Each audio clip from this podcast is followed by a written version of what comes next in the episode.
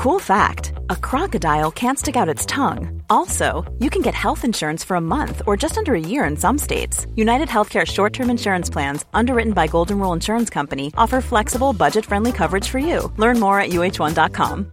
Ryan Reynolds here from Mint Mobile. With the price of just about everything going up during inflation, we thought we'd bring our prices down. So to help us, we brought in a reverse auctioneer, which is apparently a thing.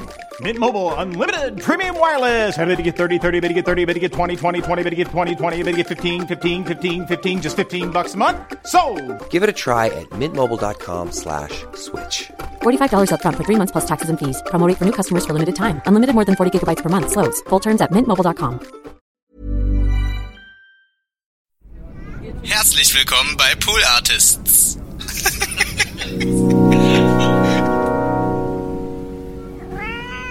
Es ist auch im Moment ist, ist diese Gesellschaft sowas von durch den Wind, äh, dass du auf einmal auf Applaus aus einer Ecke bekommst, äh, wo du denkst, das kann doch jetzt nicht wahr sein. Ja.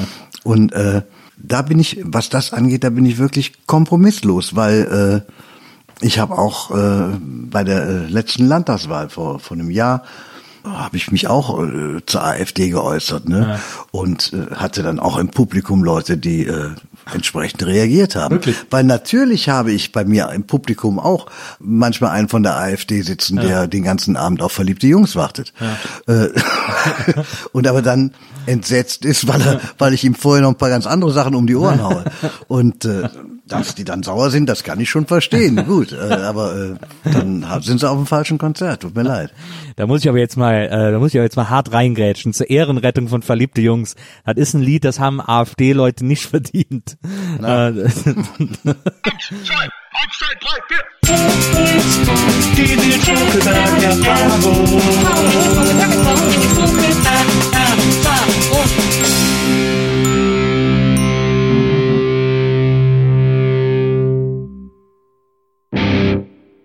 Hallo, liebe Zuhörer der NBE, der Nils Bokeberg-Erfahrung. Eine neue Folge äh, ist endlich wieder bereit und heute habe ich einen Gast, ähm, auf den ich mich so dermaßen gefreut habe. Ich versuche schon seit langem, ich versuche eigentlich schon, bevor es diesen Podcast gab, äh, ein Interview mit ihm zu machen und ähm, und wir haben uns dann, wir hatten dann mal so kurz Kontakt und haben so ein bisschen so, äh, da hatte ich noch gedacht, ich würde eine andere Sendung machen und hat er mir freundlicherweise äh, eine meiner brennendsten Fragen beantwortet über einen seiner größten Hits und da werden wir heute auch unter anderem drüber reden, aber noch über 27.000 äh, Sachen mehr. Herzlich willkommen, Purple Schulz. Das war eine schöne Einladung. Hallo. Freue mich, dass ich hier bin.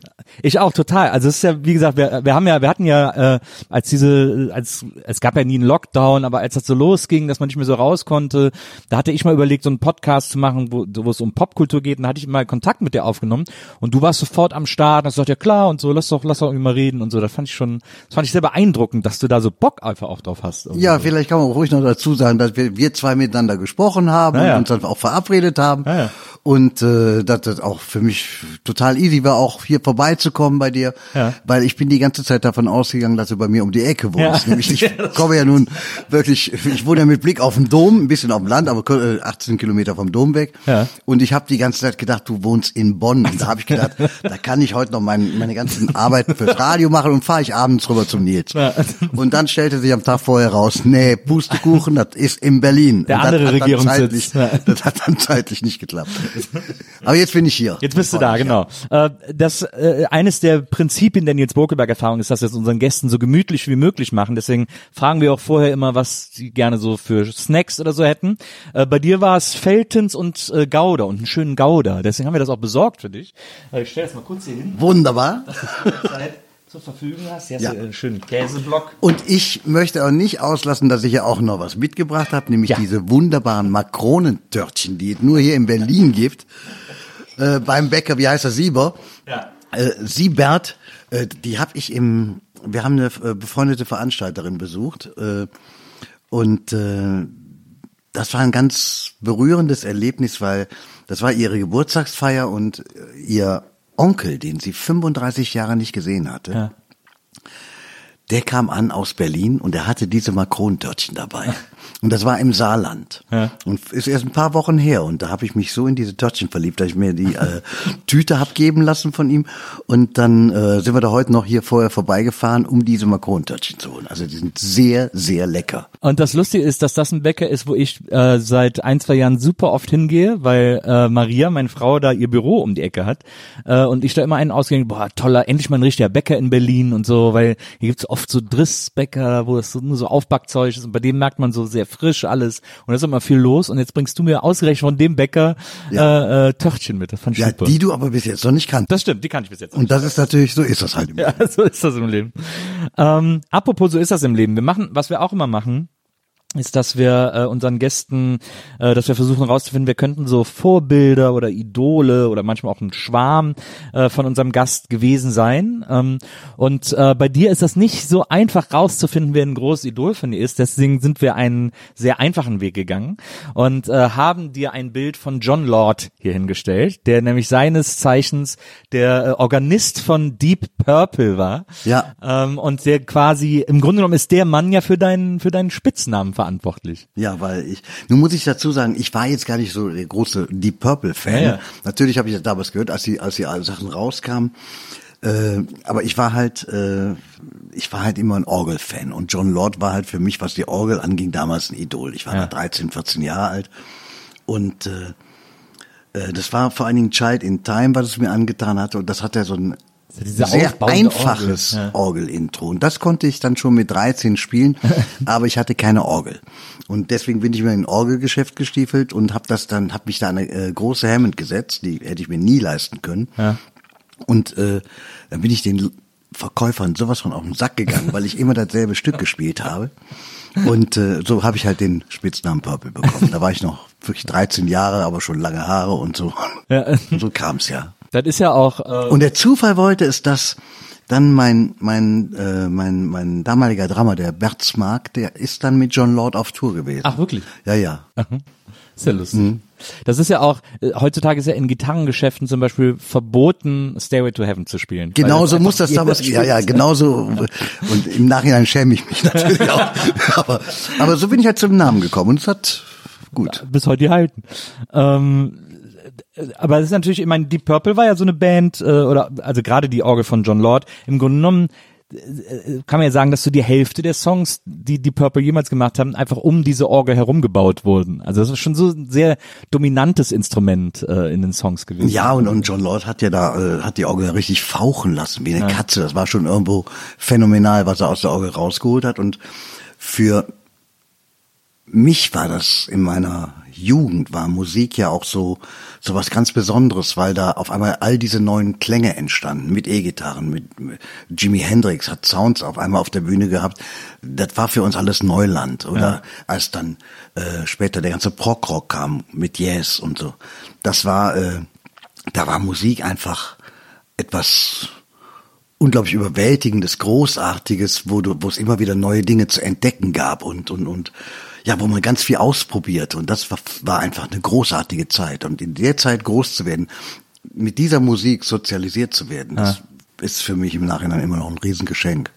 Ja, das ist, also klar, wie du sagst, das ist eine, das ist ja eine Musik, die wahnsinnig zelebriert wurde auch. Und äh, aber es waren ja auch super oft dann Lieder, die auch 27 Minuten gedauert haben. So. Ja, meine, meine Lieblingsplatten, das waren Doppelalben, auf denen waren vier Stücke drauf. So ein Stück pro Seite quasi. Ja. Weil das wurde dann immer so ausufernd und das war ja auch, äh, da wurde auch viel gekifft und so, da hat man dann, ist man auch mal auf so einem Riff hängen geblieben als Band und so. Ja, ich, äh, wobei äh, Drogen und Musik, das hat bei mir nie geklappt. Ich habe Grateful Dead auch vor dem Hintergrund nicht Ja, verstanden. äh, aber äh, weil ich, ich habe äh, auch meine Drogenerfahrung, aber das hat, hat bei mir nie funktioniert, weil wenn ich Drogen genommen hatte, dann konnte ich mit den Instrumenten nichts mehr anfangen. Das, Yes. Da war setzt bei mir was aus. Das fand ich faszinierend, das habe ich gelesen, äh, das hast du in einem Interview, ich glaub, bei Lanz oder so erzählt, äh, dass du so LSD genommen hast und dann äh, war das Problem, deswegen hast du dann auch aufgehört damit, dass für dich die Tastatur vom Klavier keinen Sinn mehr gemacht Ja. hat. Das, also du hast da drauf geguckt, hast einfach gedacht, das ist alles. Ja, ja. Das, ja, ich wusste nichts mehr damit anzufangen. Ja. Aber es ist Wobei ja, ich auch, ich wollte beim Lanz nicht über meine Drogenzeit reden. Das Ah, ja. ist nur deswegen passiert, weil ich, das, ich hab, äh, ich bin extra früh hingeflogen, weil ich wollte eigentlich mit, mit dem Markus Lanzner was zusammen spielen. Es war sein Wunsch und das hätten wir proben müssen. Deswegen habe ich einen sehr frühen Flieger genommen. Der fiel aber aus. Der nächste Flieger fiel auch aus. Dann fiel wieder einer aus. Und im vierten habe ich dann, äh, der, der flog dann. Und als ich dann da ankam, bin ich wirklich vom Flieger raus, in die Maske, rein ins Studio und los ging die Sendung. Wir konnten uns noch nicht mal richtig guten Tag sagen.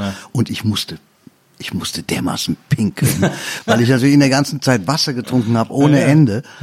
Und äh, und dann habe ich irgendwie den Faden verloren. Und ich weiß gar nicht, wie wir dann auf dieses Thema gekommen sind. Ich wollte da gar nicht hin und das war auch gar nicht Sinn und Zweck meines Erscheinens. Wie er manchmal so ist, ne? So ist es, ja. So, so kommt er manchmal zusammen. Ich fand's so lustig, weil dann wurden so im Nachhinein so Schlagzeilen daraus gemacht. Äh, ich war auf LSD im Dom und so, was Ja, so. Papa Schulz, Drogenbeichte bei Land. Naja, genau. Aber wenn du halt in Köln wohnst, bist du halt immer im Dom irgendwie. Ja, Quasi. erstens bist du sowieso öfter mal im Dom, ne? Und äh, äh, aber Hast, naja, du ja, wie hast ja dann quasi hinter dir gelassen, weil du einfach gemerkt hast, dass das für dich keinen Sinn, also dass es für dich nicht in Verbindung gebracht werden kann mit Musik quasi. Ja, also es hat mich, da, also am Anfang hatte das noch irgendwie, waren das noch so teilweise Bewusstseinserfa äh, bewusstseinserweiternde Erfahrungen, aber, aber äh, so Sachen wie Kiffen haben mich immer wahnsinnig müde gemacht und äh, ja, ich habe keine Energie daraus bezogen. Also ich äh, ziehe mehr Energie aus dem aus dem frischen frisch gezapften Pilz vom Auftritt so und dann auf die Bühne und dann habe ich gute Laune und dann kann ich auch vorher müde sein, aber in dem Moment, wo ich dann auf der Bühne bin, dann bin ich zu 180 Prozent da. Ja. Bei mir ist das so, ich, äh, ich trete auch noch manchmal auf, so mit Podcasts oder so, ich werde äh, automatisch, also mein Lampenfieber äußert sich in Müdigkeit. Ich bin, sobald ich auf der Bühne bin, bin ich an, aber kurz bevor, so fünf Minuten bevor ich auf die Bühne gehe, bin ich nur am Gähnen und bin wirklich so und denke, oh mein Gott, wo ist meine ganze Energie hin? Ja, aber ist das Lampenfieber?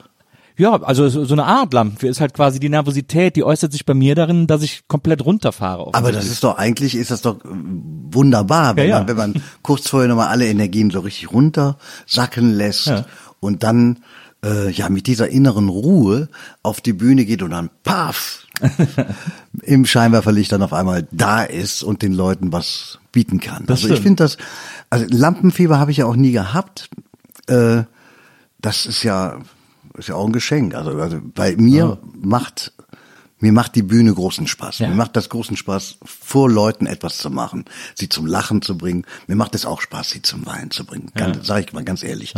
Also mir macht es Spaß, äh, äh, diese, diese emotionale Achterbahnfahrt mit denen zu veranstalten und, und die halt in, in Gefilde zu führen, wo sie vielleicht von selber gar nicht rein äh, kämen.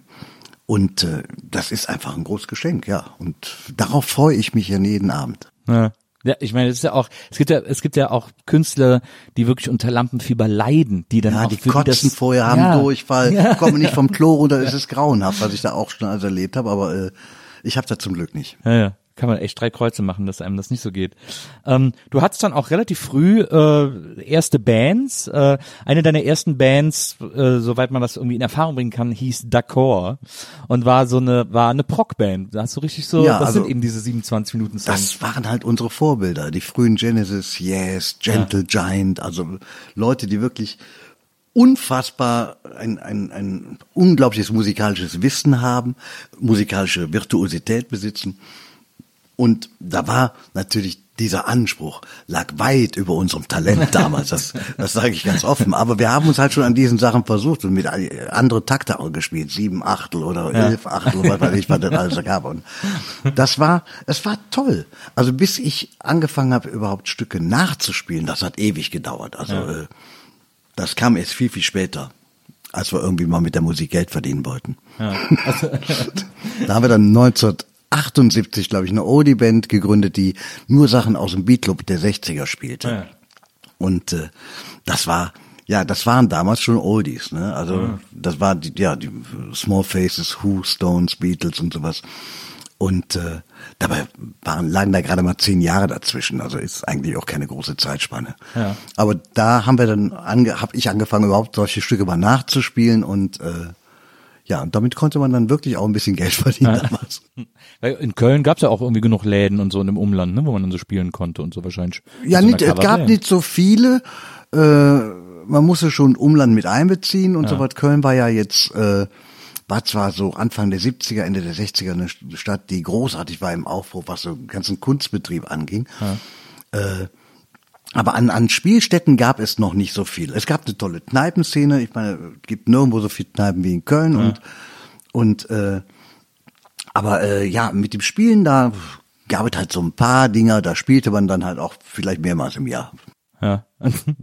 Und äh, du hast äh, du hast mal erzählt, äh, also es gab dann so ein paar äh, Radiosendungen auch, die man damals nicht verpassen durfte, äh, oder auch so Sender BFBS oder so. Das war ja äh, britisches äh, Soldatenradio quasi ja, ja. für die für die stationierten Soldaten, ähm, äh, wo wo wahnsinnig moderne Sachen liefen. Das kann ich mich sogar ging noch bis in die 80er, also kann ich mich sogar noch dran erinnern, dass man immer versucht hat, BFBS reinzukriegen mhm. und so.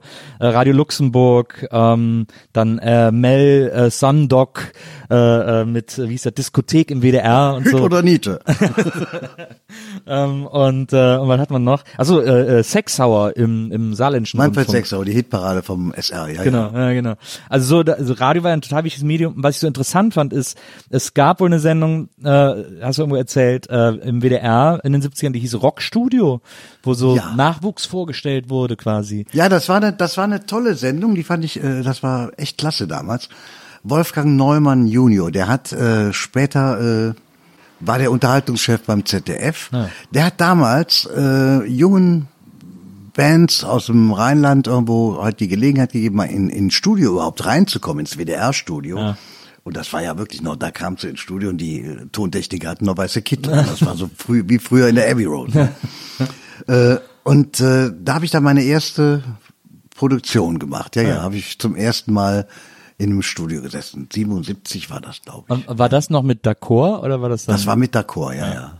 Und da durftet ihr dann ein, zwei Songs mal Durften wir zwei aufnehmen. Songs richtig aufnehmen. Ja. Das war natürlich geil. Das war schön, durch mit Flügel und Hammond. Da stand sie dann wieder die große Hammond. Ich habe in meinem ganzen Leben nie eine einzige Hammond besessen, aber das war halt immer schön. Ja. Ah, das stelle ich mir super vor. Und ähm, gab es denn dann, also wenn das so 77 war, du sagst 78, habt ihr so auch mit den Oldies angefangen und so, gab es da so einen Moment, wo ihr mit D'accord gedacht habt, okay, jetzt, jetzt geht's ab, jetzt wird's es gab da irgendwie sowas wie einen fließenden Wechsel. Also ich sag ja, ich bin 72 in eine Band eingestiegen und die habe ich eigentlich nie verlassen, weil um mich rum hat sich immer das Umfeld verändert. Ah. Ne? Äh, und äh, ja, irgendwann fingen wir dann, haben wir halt diese andere Band noch gegründet, um die Oldies zu spielen. Ja wieder waren wir ein paar andere Musiker auch dabei. Wie hieß und dann habe ich, das war Leo Lös Original Oldie Quartett. es gibt so, wir haben sogar ein Album aufgenommen mit den Sachen. Ja, ja, wir haben mal auf dem Geburtstag des damaligen EMI-Chefs Helmut ja. Fest gespielt. Ah, ja. Und er hat gesagt, Papa, das war so toll. Ich mache eine Platte mit euch. Ich bringe euch ganz groß raus. Und äh, ganz groß raus hat er nicht gesagt. Aber der hat dann wirklich, dann haben wir bei der EBI dieses Album aufgenommen und ich habe das neulich nochmal in einer Kneipe in Brandenburg gehört. Da lief das im Hintergrund und ich dachte nur, boah, das ist ja echt irre. Das geht richtig gut ab. Das war richtig klasse. Und äh, ja, und nee, wie gesagt, jetzt nochmal zurück äh, zu diesen Bands, also diese Band D'accord, die, die fing halt irgendwann an, Deutsch zu singen. Ah, ja. Und dann haben wir uns umbenannt und dann wurde daraus also die, äh, ja, ja, eigentlich hatten wir uns noch gar nicht umbenannt. Das gibt also diese ganze, es ist eine ah. unglaublich verworrene und komplizierte Geschichte, wie wir dann zur neuen Heimat wurde und aus der wiederum Purple Schulz wurde. Ja. Äh, wobei es den Purple Schulz seit 1956 gibt, muss ja. ich immer noch dazu sagen. und äh, naja, jedenfalls, äh, wir benannten uns dann um in neue Heimat, weil zur gleichen Zeit, das war also an, das war glaube ich 82, da gab es einen Neue Heimat-Skandal. Ja. Die Neue Heimat war so eine große Baufirma. Mhm. Äh, und äh, im äh, Zuge dieses Skandals entstand äh, ein, ein, wurde eine Single gemacht, die hieß Ich baue dir ein Schloss, ein alter Heinti-Titel. Ja. Der wurde damals von verschiedenen Musikern von Bab äh, eingespielt, unter anderem Bab-Leute dabei. Und Wolfmann hat den gesungen ja. damals. Und äh, das wurde echt ein kleiner Hit. Und zur gleichen Zeit war ich gerade mit meinen Jungs im Studio, wir arbeiteten an unserem ersten Album. Und das war jetzt, diese beiden Musikprojekte waren beide beim gleichen Verlag. Ja. Und der Verlag hatte jetzt, hätte gerne gehabt, dass es nun auch ein Album gibt zu dem Hit, der gerade in den Charts ist. Ja. Und äh, dann wurden wir gefragt, ob wir uns nicht einfach Neue Heimat nennen wollen. Und da haben wir gedacht, wir sind jetzt ganz schlau und haben äh, gesagt, ja, wenn wir den Namen annehmen, dann können wir schon mal sagen, wir hätten schon mal eine Single in den Charts gehabt. Das war völliger Blödsinn. Gut, wir haben das also, wir haben uns darauf eingelassen. Das Album hat sich natürlich nicht verkauft und das war damals noch bei der Metronom, Gott hab sie selig. Und äh, dann haben wir ein zweites Album gemacht und das war das Album Hautnah und da war Sehnsucht drauf. Ja. Und auch dieser Hit schlummerte dann wirklich erst mal anderthalb Jahre auf diesem Album rum, bis aus ihm ein Hit wurde. Ja. Und äh, es ist schon eine etwas verrückte Geschichte, Das wie das alles damals bei uns angefangen hat und, und, und zusammenkam.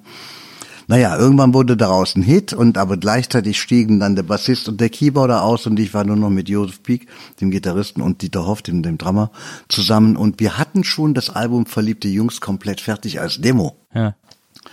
Und das haben wir dann äh, zu dritt veröffentlicht. Ah, ja. Ja, stimmt, das ist ja, doch zu dritt auf dem Cover, ne? Genau, so wie Talk Talk damals auch immer zu dritt waren. Ja, sehr gute Referenz. Ja. ähm, bei Sehnsucht, ähm, dieser, dieser, dieser Überhit, da war es so, habe ich äh, irgendwo gelesen, dass quasi es gab die Albumversion davon und du wolltest die aber nicht performen, also sozusagen nicht wahrscheinlich in der Hitparade oder sonst wo öffentlich so aufführen, weil die so super emotional war. Und äh, deswegen habt ihr, deswegen habt ihr den dann irgendwie nochmal aufgenommen, um den sozusagen als Single auch veröffentlichen zu können oder so. Ja, man muss das zu Folgendes wissen. Also dieser, dieses, äh, der Song Sehnsucht, der war erst zuallererst war es erstmal nur ein Playback, das unser Bassist der Hagü damals geschrieben hat. Also die Musik, reine Musik. Und äh, ich habe einen Text auf diesen Song geschrieben, der kam sehr, ja, der kam eigentlich sehr intuitiv zu Papier. Und äh, es ist ja auch mehr ein, ein, ein, ein, Text, der aus Schlagzeilen, nicht aus richtigen Sätzen besteht, sondern aus Headlines eigentlich. Und dann kam der Moment, wo ich diesen Song zum allerersten Mal im Studio gesungen habe. Und in dem Moment sind bei mir, ja, sind aus diesen Headlines äh, in meinem Kopf auf einmal Geschichten geworden, weil ganz viele Gefühle von, von, die sehr, sehr tief unten verschüttet waren, äh, beim Singen hochkamen. Singen ist ja eine hochemotionale Geschichte, da passiert ja was mit dir. Und Singen ist auch sehr, sehr gut fürs Immunsystem. Deswegen ist das so eine schwere Zeit gerade, wo keiner irgendwo im Theater oder im Konzertsaal mitsingen darf, ne? Weil Singen stärkt eigentlich das Immunsystem ganz enorm. Ja. Äh, Aber es macht auch was mit uns. Das muss wir jetzt einmal mal Das ist halt schöne ist das ja schön hier. So. Und äh, ja, dann kamen all diese Gefühle hoch und das, die haben bei mir auch die Tränen rausgeschossen. Da sind mir wirklich die Tränen rausgeschossen. Und als dann, als es dann hieß, äh, übrigens wirklich erst anderthalb Jahre später, meine ich, also äh, äh, als es dann hieß, äh, da machen wir eine Single draus, da habe ich dann gesagt, ich möchte nicht mit diesen Tränen, die auf dem Album drauf sind und mit denen ich auch auf dem Album leben kann, Ah, ja. weil ich bin davon ausgegangen, es verkauft genauso schlecht wie das Album davor. Ich habe halt gesagt, wenn es, wenn ihr wirklich daraus eine Single macht und das Ding richtig promotet bei der EMI, dann äh, möchte ich die Nummer gerne nochmal neu singen, weil ich möchte diese Tränen nicht nachher in der ZDF-Hitparade irgendwo vor der Kamera Ja, ja. reproduzieren müssen oder äh, in irgendeiner Fernsehshow abends äh, damit konfrontiert werden. Weil es nutzt sich ja dann auch ab. Also es ist dann, das ist nicht mehr die wahre Emotion, die dann da ist. Es wäre dann irgendwo ein Schauspiel. Und äh, ja, so haben wir es dann auch gemacht. Und das war auch eine ganz gute Entscheidung, weil es wurde ja wirklich ein Top Ten Hit. Ja. Aber das ist ja, äh, das ist ja, ähm, dann hatten die Leute ja damals sogar schon quasi so einen extra Bonus, weil es einmal diese diese Albumversion gab und die Single-Version quasi von dem von dem Song. Habt ihr den auch musikalisch dann nochmal, äh, oder war das das gleiche Playback quasi? Das war das gleiche Playback, ja. Ah. Der Song hat sich aber natürlich im Lauf der Jahre immer wieder ein bisschen verändert und wenn ich ihn heute spiele, gehört er immer noch für mich zum Highlight des Programms. Ich habe ihn bis jetzt auch mit Ausnahme von vielleicht acht Shows immer gespielt, wenn ich auf der Bühne war. Man würde mich auch steinigen. Ich sag mal, man würde mich auch steinigen, wenn ich ihn nicht spielen würde. Aber äh, für mich ist er auch, er hat sich nie abgenutzt. Ja, das finde ich das Tolle daran. Und äh, und ich habe ihn jetzt äh, äh, vor vor zwei Jahren äh, erstmals dann äh, in der ganz neuen Version auf dem Klavier gespielt. Das habe ich äh, in all den 35 Jahren davor nicht gemacht. Äh, und das ist auch eine irre Geschichte, weil, weil der Song hat so viele verschiedene Gesichter schon gehabt in all den Jahren und er hat trotzdem nie seine Geschichte verloren dabei und er hat nie seine Intensität verloren dabei. Mhm. Und wenn ich ihn heute spiele mit meinem Gitarristen, dann haben wir wirklich nur eine Gitarre, eine zwölfseitige, meine Mundharmonika und meine Stimme. Und das reicht völlig aus, um all diese Bilder in den Köpfen der Leute entstehen zu lassen. Mhm. Und das ist so irre, das zu beobachten, was da jeden Abend passiert. Das ist schon verblüffend. Ja, glaube ich. Also ähm, es ist halt einfach ein die, die Kraft eines, eines starken Songs, die Kraft, die so ein starker Song hat. Ja, und das ist mir vor allen Dingen auch wieder aufgefallen, als ich äh, hier in Berlin mit meinem Sohn zusammen das Video gemacht habe zu der ganz neuen Version. Äh, da haben wir auch gesagt, wir müssen äh, diesen Song jetzt einfach nur neu aufzunehmen und rauszubringen, das ist es nicht. Wir müssen, wenn wir das, wenn wir das Video dazu machen, müssen wir im Prinzip eine Situation schaffen, die äh, identisch ist mit der, die ich damals hatte im Studio, mhm. als ich paar 30 war. Und äh, Quatsch, da war ich, war ich da überhaupt paar 30? Was denn schön, ne? Nee, ich war 27. Ja. äh, äh, und das heißt, ich musste eine Situation haben, dass ich mit der Kamera alleine bin. Ja. Wie ich mit meinem Mikrofon damals alleine war. Und, äh, und wir haben auch gewusst, wir müssen das in einem Take machen. Ah. Und wir haben es in einem Take gemacht, der ist ungeschnitten und es ist der erste. Ah. Und wir haben danach nichts mehr dran gemacht. Ah. Und deswegen ist das auch ein starkes Video geworden, dem man sich auch so nicht entziehen kann. Und äh, das ist das, worauf es mir ankommt, dass, dass das Gefühl, was, was du, was du zeigst, es muss, eine, muss authentisch sein. Ja. Nichts dargestelltes oder sowas. Es muss authentisch sein. Warst du äh, mehr Beatles oder mehr Stones? Ich war beides. Man kann nicht beides sein. Doch, man kann beides sein. nee, es geht nicht. Man, man kann beides es ist, sein. Es ist einfach verboten. Es ist einfach verboten, beides zu sein. Also die Beatles haben mir mehr Inspiration geliefert als die Stones. Das gebe ich auf jeden Fall zu. Ja. Das ist, das ist äh, keine Frage, weil die Beatles waren viel experimenteller als die Stones. Ja. Die Stones haben's dann natürlich auch versucht, so ja. mit äh, to, äh, äh, Thousand Light Years from Home. Ja. Da merkt man schon, dass die Beatles damals die ein bisschen auch die Vorbilder der Stones waren in so einer ja. gewissen Phase. Man versuchte sich, aber man hat eben alles Mögliche ausprobiert in der Zeit. Und das ist das Schöne. Das finde ich auch klasse. Aber die Beatles haben natürlich äh, die Beatles werden immer die größten bleiben und das ist einfach so unglaublich, was sie, was sie an, an Musik hinterlassen haben, äh, wie viele Hits, wie viele grandiose Songs und äh, ich habe neulich noch ein Konzert gespielt, äh, wo es um Beatles-Songs ging.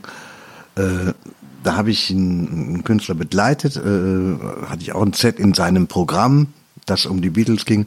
Und habe ich mir auch ein paar Songs ausgesucht, die ich immer mal gerne spielen wollte. Und, ja. und bei der Auseinandersetzung mit den Songs habe ich wieder gemerkt, was das für großartige Nummern ja. sind. Ne? Was, was waren das für Songs? Weißt du noch? Ah, The Long and Winding Road hatte ich ah. äh, mitgenommen. Äh, was habe ich noch? Äh, hast du hast du ein Lieblingsalbum von den Beatles? Nee, eigentlich nicht. Es gibt äh, auf jedem Album Songs, die ich total liebe. Ja.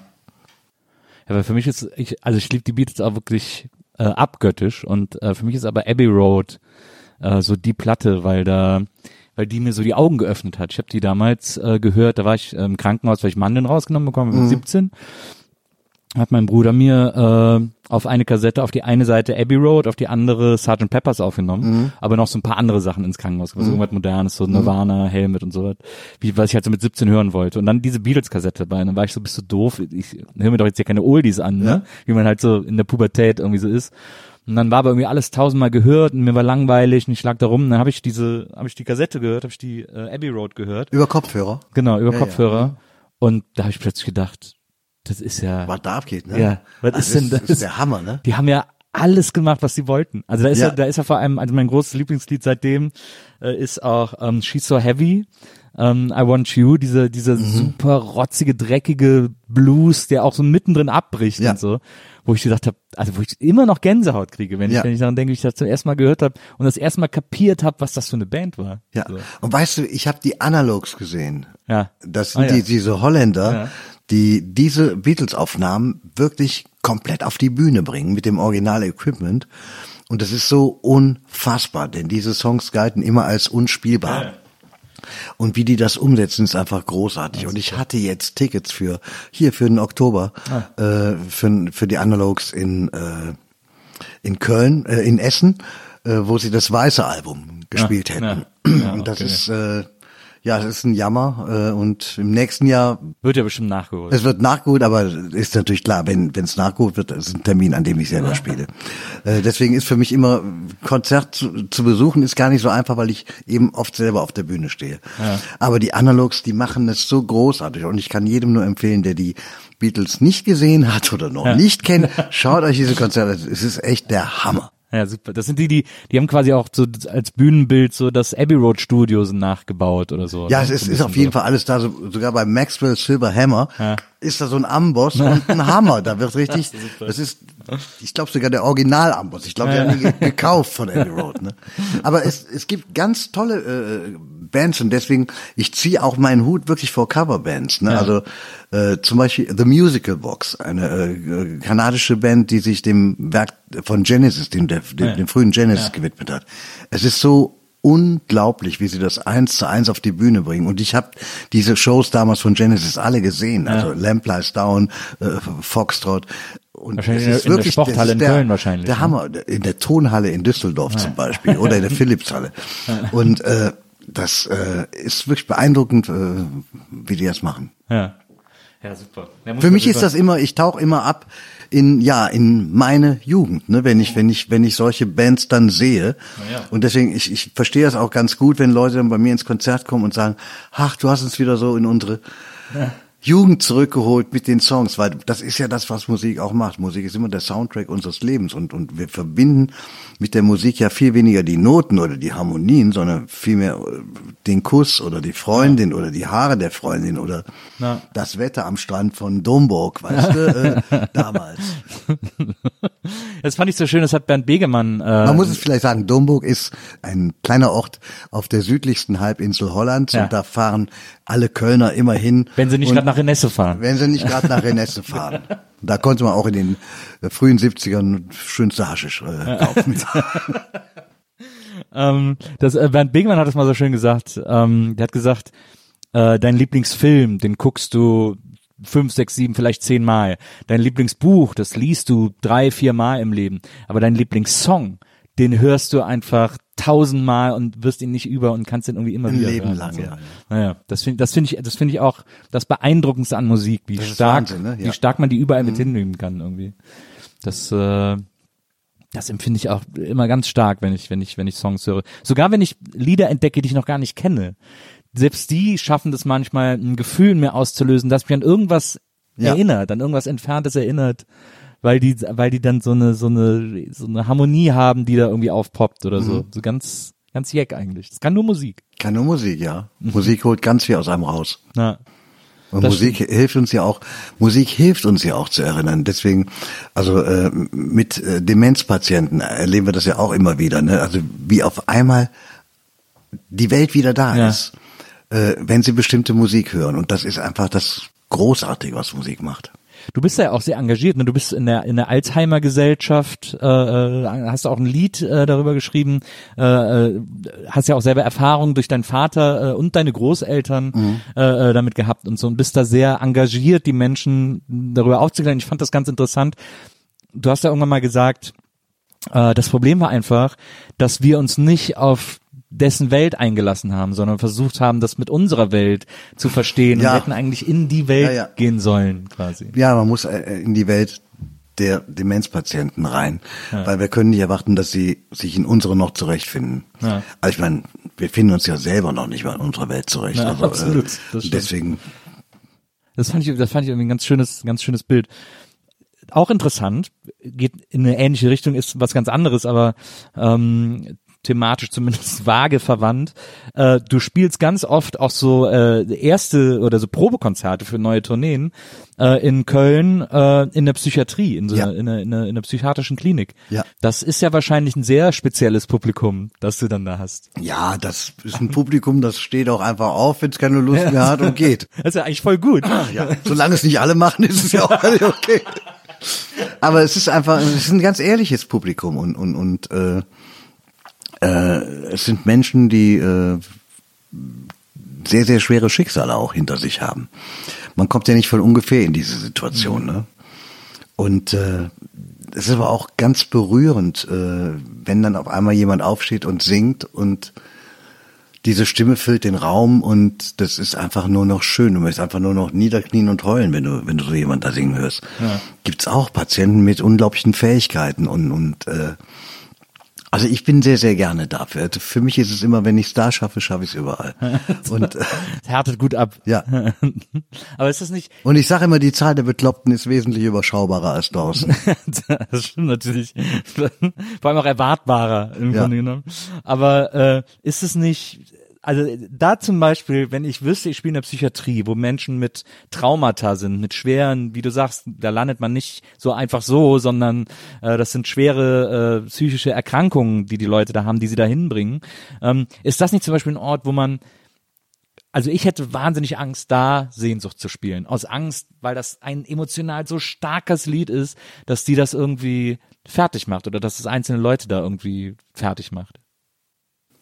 Nein, nein, die Angst äh, habe ich nicht. Und äh, die hatte ich vielleicht beim ersten Mal. Ich habe das aber, wie gesagt, jetzt schon seit äh, vielen Jahren mache ich das schon. Ja. Und ähm, äh, nein, es ist einfach so, dass diese Menschen sich unglaublich gut in so einem Text zurechtfinden können. Ja. Und äh, und sich da auch sehr, sehr, sehr angesprochen fühlen. Und ja. das ist äh, Nee, es ist noch nichts passiert. Nichts Schlimmes passiert danach. Nee. das, da bin ich auch von ausgegangen, aber das habe ich immer, das habe ich die ganze Zeit gedacht, als ich das gelesen habe, ob man da nicht, ob man da nicht irgendwie Angst hat. Aber klar, ich meine, wenn du sagst, dass die sich da, dass die da richtig was mit anfangen können, das macht, macht natürlich auch extrem viel Sinn, äh, dass die da viel noch am ehesten mit connecten können mit so einem, mit so einem. Ich bin einmal in einer, in einer komischen Situation gewesen. Kurz nach dem, äh, nach der Maueröffnung haben wir ein Konzert gegeben in äh, in Gubin, also auf der anderen Seite von Guben, mhm. in Polen. Und das war eine ganz merkwürdige Szenerie. Das Publikum bestand halt aus Deutschen und Polen durcheinander und sowas. Und äh, also ich weiß nur noch, dass es war eine, eine ganz schwarze Nacht und überall vor der Bühne wurde gegrillt. Die Bühne war sehr, sehr hoch, eine Steinbühne im, in so einem Hang drin. Und äh, wir haben das Konzert gespielt, es war alles großartig, war toll, war sehr intensiv, so wie die Zeit auch eine irre Zeit war. Also so, das war ganz kurz nach dem Mauerfall allem. Und äh, dann habe ich halt gehört, dass sich wohl während des Konzerts hinter der Bühne jemand aufgehangen hatte. Und seitdem ging immer so durch meinen Kopf, ey, wer weiß, vielleicht hat er sich gerade bei Sehnsucht aufgehangen. Ja. Oder was ist da, ja. wie, wie passiert? Eine Sache, die hat mich, ja, die werde ich nie aufklären, und, ja. äh, aber das geht mir halt schon manchmal durch den Kopf. Ja, ja. verstehe. Ja, das ist natürlich, also es wird keinen äh, Zusammenhang geben, äh, weil wer sowas macht, wer das macht, der, der macht das aus ganz anderen Gründen. Ja, aber äh, man kann es natürlich auch inszenieren, klar. Naja, naja. Äh, aber äh, aber ich klar, ich verstehe Ahnung. total, dass einen das, dass einen das verfolgt. Ja. ja. Hm. Apropos äh, äh, Mauerfall, auch ganz spannend, finde ich, ähm, dass äh, du ja mit, äh, mit Purple Schulz in den 80ern auch in der DDR getourt bist und da spielen durftet. Und ja. äh, da, da natürlich so ein Song wie Sehnsucht mit dieser Schlüsselzeile Ich will raus äh, wahrscheinlich unter extremer Beobachtung stand. Ja, also als Bab ein paar Jahre vorher äh, in der DDR spielen sollten, hat man ja denen noch die Setliste mhm äh, zensiert. Ja, die hatten ja extra so einen Song geschrieben, ja. der hieß irgendwie deshalb schwille mal he. Ja, deshalb äh, extra für die Leute so, mhm. zum, wir sind alle Brüder und Schwestern, so super Song, aber war natürlich zu provokant. Quasi. Ja, da mussten auch, wurden ja auch die Texte damals von, von Bab vorgelegt und das wurde halt dann gestrichen ja. vom Kultusministerium der DDR. Und äh, in unserem Fall war es so, dass niemand an diesem Programm irgendwas rumgekrickelt hätte. Es hat auch keiner danach gefragt. Ja. Äh, was mich vermuten lässt, dass man der Jugend in der DDR zeigen wollte, wie schlecht es der Jugend im Westen geht, dass sie solche Künstler hat, die solche Lieder singen müssen, ne? wie Sehnsucht. Und äh, also das ist die, die einzige mögliche Begründung, die ich dafür finden kann. Äh, Nein, es also war natürlich diesen Song in der DDR äh, so zu singen damals war natürlich schon was ganz anderes. Ja. Äh, wir wussten ja auch bis kurz vor unserer Tournee überhaupt nicht, welchen, welche, äh, welche Rolle dieser Song im Osten gespielt hatte. Wir wussten nichts davon, dass er auf Kassetten irgendwo rumkursierte, äh, äh, dass er wirklich unter Gefahr in der Dis Disco gespielt wurde als Rausschmeißer. Äh, ich hatte später, ich hatte dann später auch Post bekommen von, von DJs, die, die, die geschrieben haben, hier, wegen dem, diesem Song habe ich mal eine Nacht im, im, im Knast verbracht. Ne? krass. Ja. Und äh, das ist schon unglaublich, was, äh, was sich da für uns aufgetan hat, als wir dann äh, in den Osten kamen und, und damit auf der Bühne standen. Das war natürlich auch was ganz anderes, als diesen Song im Westen zu singen. Ja. Wie jeder Song was anderes war, als wenn er im Westen gesungen würde, weil im Westen hat sich kein Schwein irgendwie großartig für die Texte interessiert. Im Osten haben die Leute Zeilenapplaus gegeben und haben wirklich mit riesen Ohren Ach, vor uns gesessen und es war eine ganz andere Hörkultur, Ja. weil es auch im Osten eine ganz andere Schreib, also Songschreiber. Das ist interessant, ne, wenn man so Ost, Ostbands hört, äh, Bands aus der DDR, die in der DDR aktiv waren. Das ist ein ganz anderes Textverständnis, also Ja. das lyrische Verständnis von von von äh, ostdeutschen Liedermachern und und und Schreibern ist ganz anders als im Westen gewesen. Ja, und die ich muss- Weine sind anders. Und Ich muss dazu sagen, Anfang der, äh, also Ende der 70er habe ich mal eine Weile Musikredaktion gemacht äh, für die Kölner Stadtrevue. Ja. Wir haben die ja 1977 äh, ins Leben gerufen, also ein Stadtmagazin nach dem Vorbild des damaligen Londoner Time Out war Ja. das. Und ich habe dann Musikredaktion gemacht Ende der 70er. Und ich hatte einmal einen großen Packen von LPs bekommen äh, von Ostkünstlern. Und ich muss dir sagen, also ich Vielleicht lag es an meinem Alter, ich weiß nicht, aber ich bin damit überhaupt nicht klargekommen. Ich wusste überhaupt nicht, was ich damit anfangen sollte, Ja. mit diesen Texten. Ja. Und äh, die, diese Schreibkultur habe ich es, es begriffen, als ich dann im Osten war und dann äh, auch mit, mit, mit Ostkünstlern gesprochen haben, habe. Ne? Ja. Und äh, ja, das war halt, das war, das war schon irgendwie eine verrückte Geschichte. Ich weiß noch, nach der Wende ging es ja dann auch los für all diese Ostkünstler. Wie schreiben wir jetzt weiter? Ja, naja. Und ich habe mich mit Tamara Danz von Silly damals getroffen. Wir, wir haben uns eben in Brühl noch damals, als wir noch in Brühl gewohnt haben, äh, hat sie mich besucht und wir hatten überlegt, was kann man da machen irgendwie? Äh, wie, wie, wie können wir jetzt schreiben? Ja. Und ich muss ganz ehrlich sagen, ich hatte keine, keine Ahnung. Ja. Weil wenn dir von heute auf morgen dein ganzes soziales Gerüst wegbricht, alles, worauf dein Leben basiert, Ja. wie will man damit umgehen? Also das war für mich immer, das ist ja ein, ist ja ein Kulturschock. Total. Ja. Glaube ich auch. Also ich glaube auch, dass das vielen Bands extrem geschadet. Das Ding im Osten war natürlich auch, dass äh, der, das habe ich zuletzt irgendwo gelesen, äh, dass der kommerzielle Druck auf Bands nicht so war wie im Westen. Also es gab keine Charts, es gab eben nur Amiga äh, und die Leute haben gerne Sachen gekauft, wenn die neu waren. Äh, und es gab dieses, es gab dieses System von, also es, es gab niemanden, der gesagt hat, was ist denn die Single? So, wie es Ja. hier halt seit jeher üblich ist in Plattenfirmen. Ja, Äh, das gab's da einfach nicht. Und dadurch konnten die Bands sich ganz anders entfalten. Äh, es gibt ja auch wahnsinnig viele Rockbands. Ich habe selber mal einen Podcast gemacht über über eine der größten Ostrock-Bands namens Renft. Äh, die waren so ganz groß und die haben so die komplette Entwicklung in der DDR parallel als Band auch mitgemacht, haben sich auch tausendmal getrennt und neu zusammen, hast du nicht gesehen und so.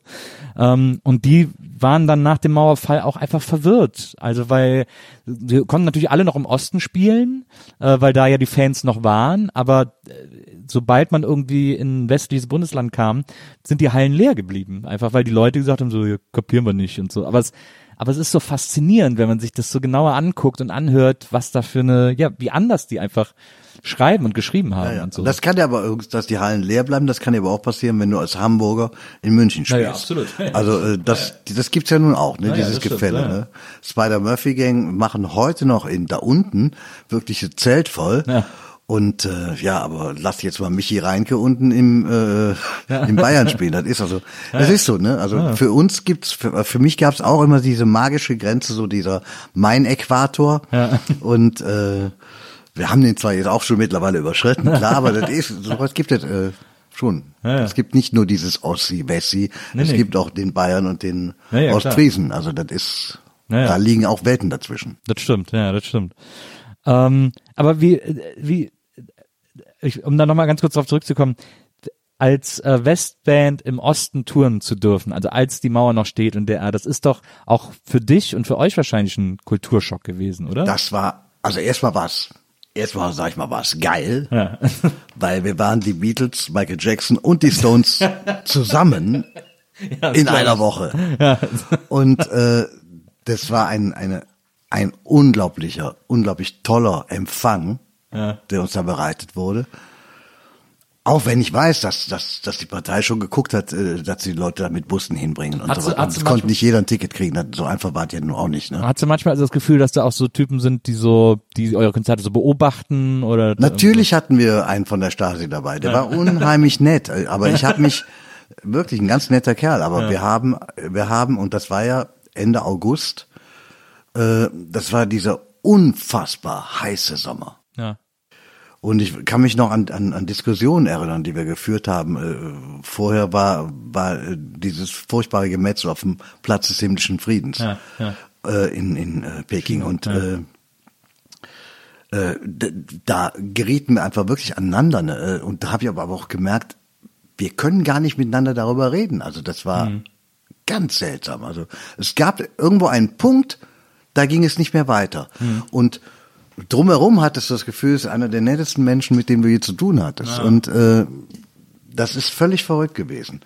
Also die in dieser Zeit dieses Umbruchs da zu sein. Und wir waren ja auch im Januar vorher schon da gewesen. Und dazwischen ist ja einiges passiert. Ja. In diesen äh, letzten Augusttagen in der DDR, Was, was war das für ein Jahr? 89 oder was? Nee. 89, Ah, ja, ja, ja. okay. Ja. Äh, da hast du, du hast gemerkt, da brodelt was. Ja. Aber trotzdem, als ich wieder zurück war, hätte ich dir nicht sagen können, dass ich in ein paar Monaten Hm. die junge Frau wiedersehe, die ich damals in Rostock äh, vor der, vor der Halle gesehen habe. Ich habe gedacht, die siehst du nie wieder. Heute ist sie meine Schwägerin. Äh, Sehr gut. Und das ging alles ratzfatz Ja. danach. Und, äh, und ihr habt sogar auch im Palast der Republik gespielt, ne? So auf Dreimal. Ja. Ja. Es muss doch, ist doch wahrscheinlich ein geiler Saal gewesen. Naja, also meine Eltern haben Elektro-Großhandel gehabt in Köln. Also da hingen auch Lampen an den Decken. Und ich fand den schon immer schlimm von meinen Eltern, aber der war, der war noch geschmackvoll im Gegensatz zum Ballard Support, zu, zum Lamp, zu Erichs Lampenladen. Aber es war schon, das war eine verrückte Zeit. War, vor allen Dingen war es was Jeck, weil in, unsere Garderoben waren ja immer irgendwelche Büros hinten an den, in diesen Sporthallen und was weiß ich. Und da hing natürlich überall ein dicker Honecker, klar. großes Honecker-Porträt und einmal haben wir auch eins geklaut und äh, haben das dann wirklich mit rübergenommen in den Westen. Das war eine Aktion, da habe ich auch gedacht, ihr seid doch alle irre. äh, aber wir haben es geschafft, also das hat keiner gemerkt. Sehr gut, sehr gut. Und wir fuhren in einem DDR-Bus darüber. Ne? Wir wurden im DDR-Icarus-Bus abgeholt in Ah, ja. Köln auf dem Brüsseler Platz. Und äh, als der, als wir da losgefahren sind, äh, hat meine, habe ich meiner Frau hinten rausgewunken aus dem Fenster und die hat gedacht, den sehe ich nie wieder, den Kerl. Ne? Und äh, der Bus hinterließ so eine riesen Dreckswolke, sowas hat in Köln vorher noch keiner gesehen. Und ja, dann fuhren wir mit diesen Bussen äh, hoch nach erst nach Rügen, äh, Rostock, äh, Schwerin und äh, dann nochmal Berlin-Weißensee. Da war das große Abschlusskonzert. 50, 70.000 Leute waren da. Ich habe keine Ahnung. Und äh, wir hatten zwischendurch noch zwei Off-Days. Und äh, da, während dieser Off-Days, haben wir, glaube ich, noch zwei Konzerte im, im Pa- Palast der Republik gegeben. Ah, ja, ja. Ähm, als das so losging, äh, auch mit der Band, also nach Sehnsucht und so und äh, äh, dann auch äh, verliebte Jungs und so, äh, da habt ihr ja, da habt ihr glaube ich auch Rockpalast gespielt, ne? Äh, wenn mich nicht alles täuscht. Äh, Rockpalast hatten wir auch. also Grugerhalle ist das glaube ich immer gewesen, oder? nee, so. das war, das war damals in der Live Music Hall in Köln Ah, ja. eine Aufzeichnung, ja. Ah, ja. Und äh, ist das denn, ich meine, als als äh, in den 80ern äh, mit mit diesen Hit-Singles im Gepäck, da waren halt natürlich riesen Hallen, die ihr gespielt habt. Das hat natürlich äh, äh, entsprechende Sogwirkung auch gehabt und so.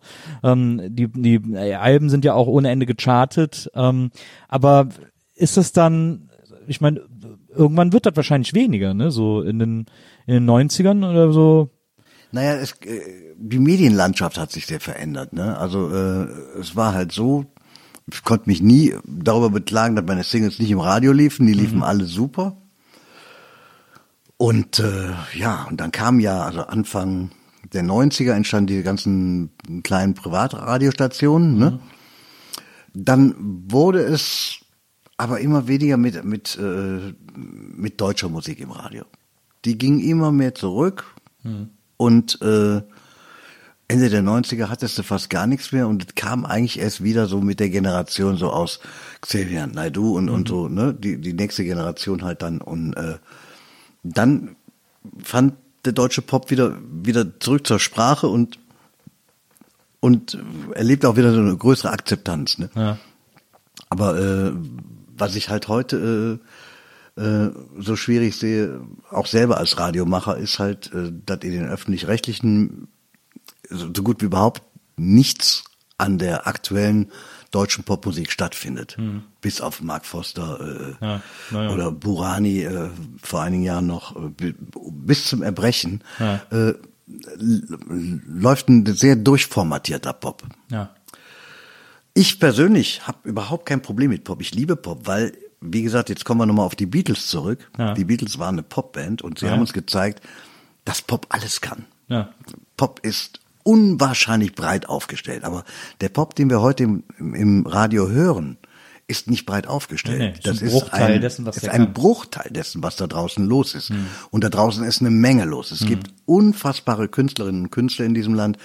Und äh, ich muss da gar nicht so lange nachsuchen. Äh, das sind, die machen unfassbare Sachen. Ja. Berlin zum Beispiel, hier ist eine Stadt, die steckt so, die ist so kreativ. Da, ja. Hier gibt es so viele tolle junge Künstler und ich frage mich immer, wovon leben die? Ne? Also, äh, aber sie machen, sie schaffen großartige Sachen. Ja. Und äh, da möchte ich, dass, dass dass endlich eingesehen wird beim Radio.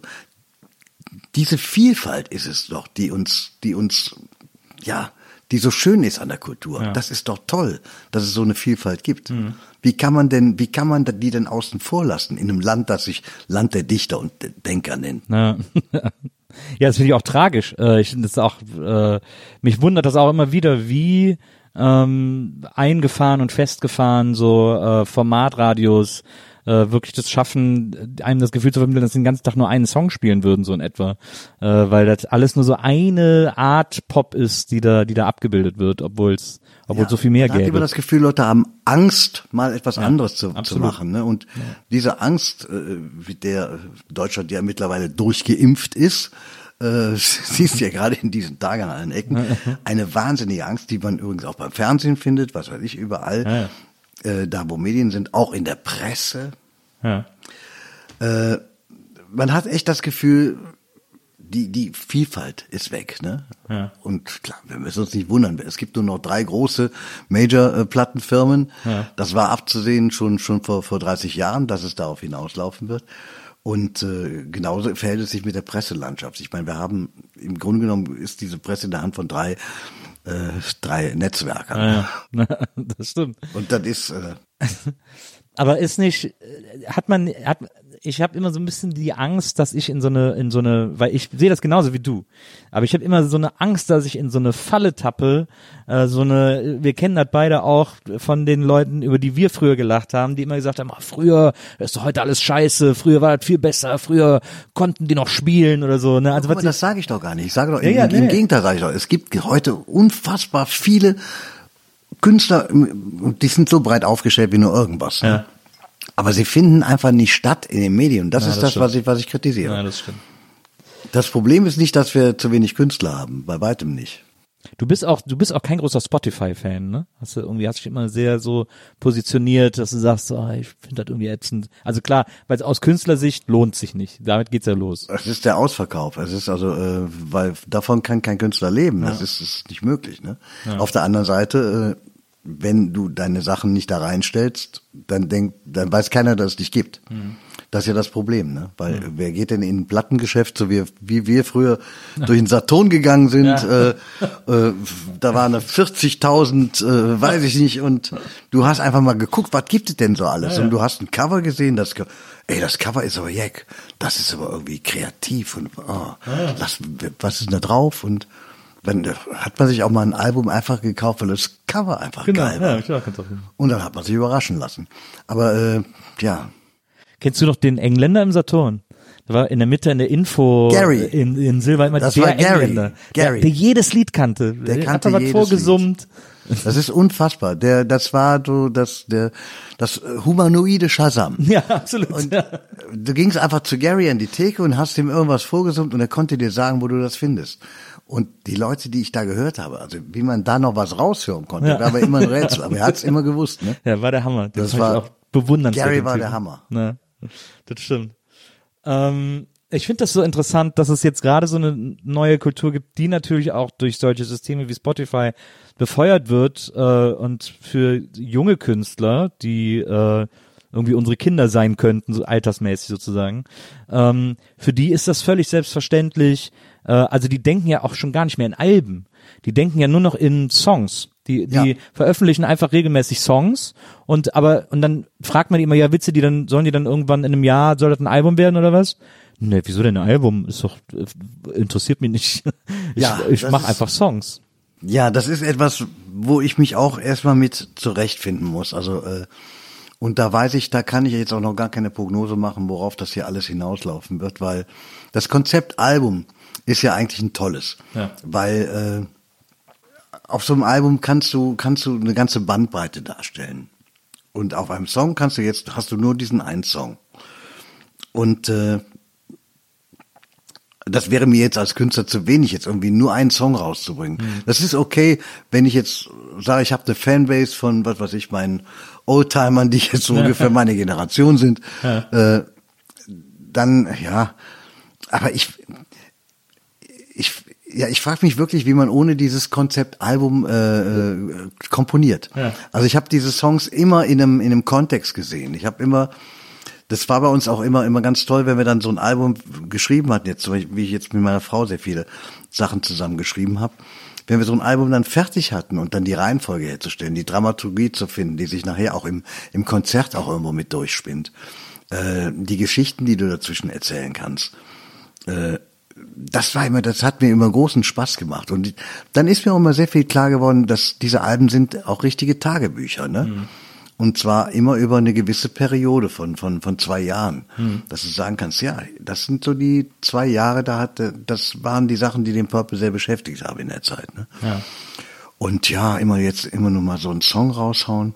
Ich, es ist für mich ganz fremd. Ja, ich komme da auch gar nicht mit klar. Aber ich denke, dass, dass die äh, andere Generation, die, die jüngere Generation von, von Künstlern damit ganz anders umgeht. Äh, auch mit der Tatsache, äh, dass sie das eigentlich gar, gar keinem mehr verkaufen kann.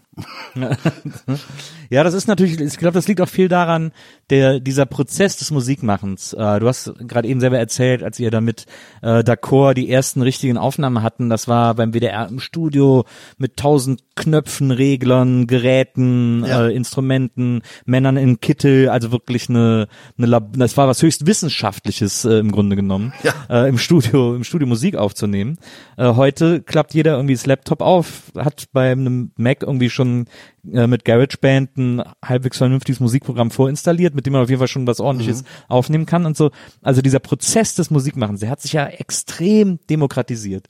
Ist ja die Hürde, Musik zu machen, ist ein um ein so zigfaches kleiner, als sie es noch vor 20 Jahren war. Ja, jetzt stell dir mal einfach vor, das äh, passiert jetzt auch in der Gastronomie, dass jeder jetzt einfach kochen kann. Äh, Und du wirst ein helles Wunder erleben, wenn du da so durch die Restaurants schleifst. Und äh, du wirst auch an der einen oder anderen Ecke zwangsläufig kotzen. Ja, ja, ja absolut. Das ist ja das, was in der Musik auch passiert. Ja, das ist Also gut, das passiert auch, da gibst du recht. Das, keine Frage. so eine so eine Demokratisierung bringt natürlich viel Mittelmäßigkeit, viel Mittelmaß wird nach oben äh, geschwemmt und so. Aber Ja, Mittelmaß gab's ja immer. Mittelmaß gibt's Ja, ja. immer. Ne? Aber wie gesagt, du kannst natürlich heute technisch Sachen realisieren. Äh, da hast du damals Tausende von Mark pro Tag bezahlt im Studio und äh, du kannst heute äh, ein Studio äh, unter ja ganz anderen architektonischen Bedingungen auch irgendwie mhm. äh, bauen wie ich habe jetzt mein Studio zum Beispiel bei uns unten im Haus drin und das ist wunderbar. Es sind zwei zwei getrennte Kabinen voneinander, die sind entkoppelt im Haus und ja.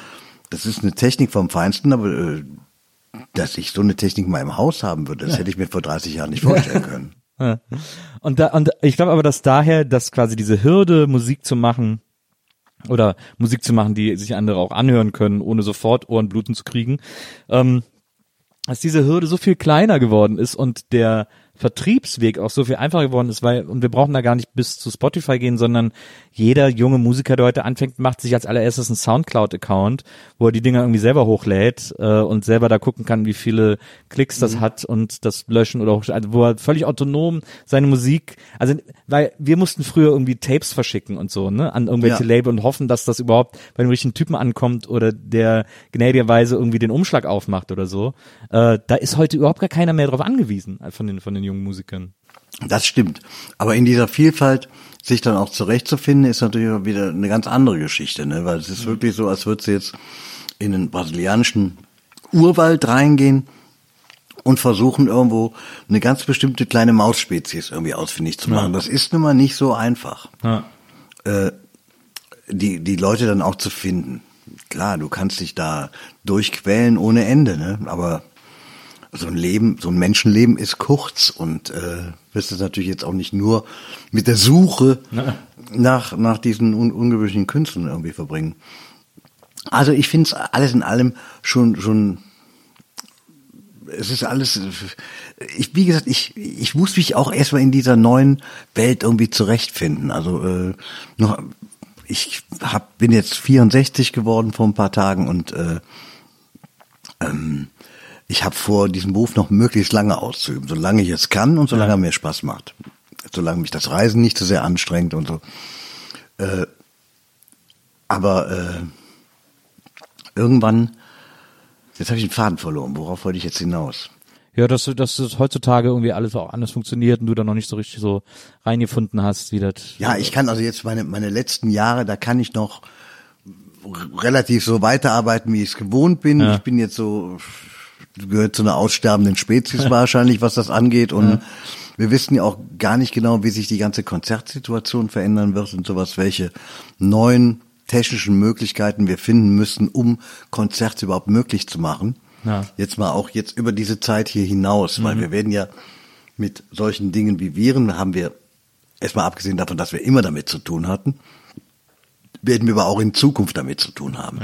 Und äh, da ich jetzt im Moment leider keine großen Hoffnungen habe, dass unsere Politik da mal äh, vernünftige Wege findet, weil wir sind im Moment auf einem sehr unvernünftigen Weg, äh, müssen wir uns jetzt Konzepte überlegen, wie können wir äh, so sinnliche Ereignisse wie, wie, wie ein Konzert trotzdem stattfinden lassen, ohne den Veranstalter und den Künstler zu ruinieren. Ne? Mhm. Äh, da muss man jetzt einfach sehr innovativ sein und äh, äh, ich bin auch im Moment in so einem in so einem kleinen Zirkel, der sich da äh, paar Sachen zu überlegt und äh, auch damit experimentiert. Aber ähm, wie gesagt, das ist alles noch nicht spruchreif und ja, da muss man mal einfach gucken, wie sich das entwickelt. Also im Moment, ich kann da auch nicht so in die Zukunft gucken. Ja, aber das, ich finde das interessant, dass du bist, äh, du bist tatsächlich so einer der Musiker, äh, die so äh, sagen, die immer sehr offen äh, irgendwie neue Wege ausprobieren und die irgendwie sagen, ich habe keine Lust stehen zu bleiben, äh, sondern ich will einfach gucken, was man macht. Ich habe ich hab von dir auch, ähm, als jetzt als das jetzt losging äh, im Frühjahr äh, mit diesem äh, mit diesen mit diesen Ausgangsgeschichten äh, und äh, ähm, und dass die Leute irgendwie zu Hause bleiben mussten und so und man keine Veranstaltung mehr spielen konnte. Äh, da hast du so ein Facebook-Konzert gegeben quasi in so einem Studio in Köln. Ähm, und äh, das habe ich mir angeguckt, hast mir dann gesagt, hast mir, das war ja, als wir damals telefoniert haben, hast du gesagt, hier, guck dir mal an und so, ist ganz cool. Äh, und dann habe ich mir das angeguckt und es war super. Das hat mir wahnsinnig gut gefallen. Und das liegt aber auch daran, äh, oder vor allem, weil die an der Technik liegt's nicht, äh, aber es liegt an der Art, wie du performst.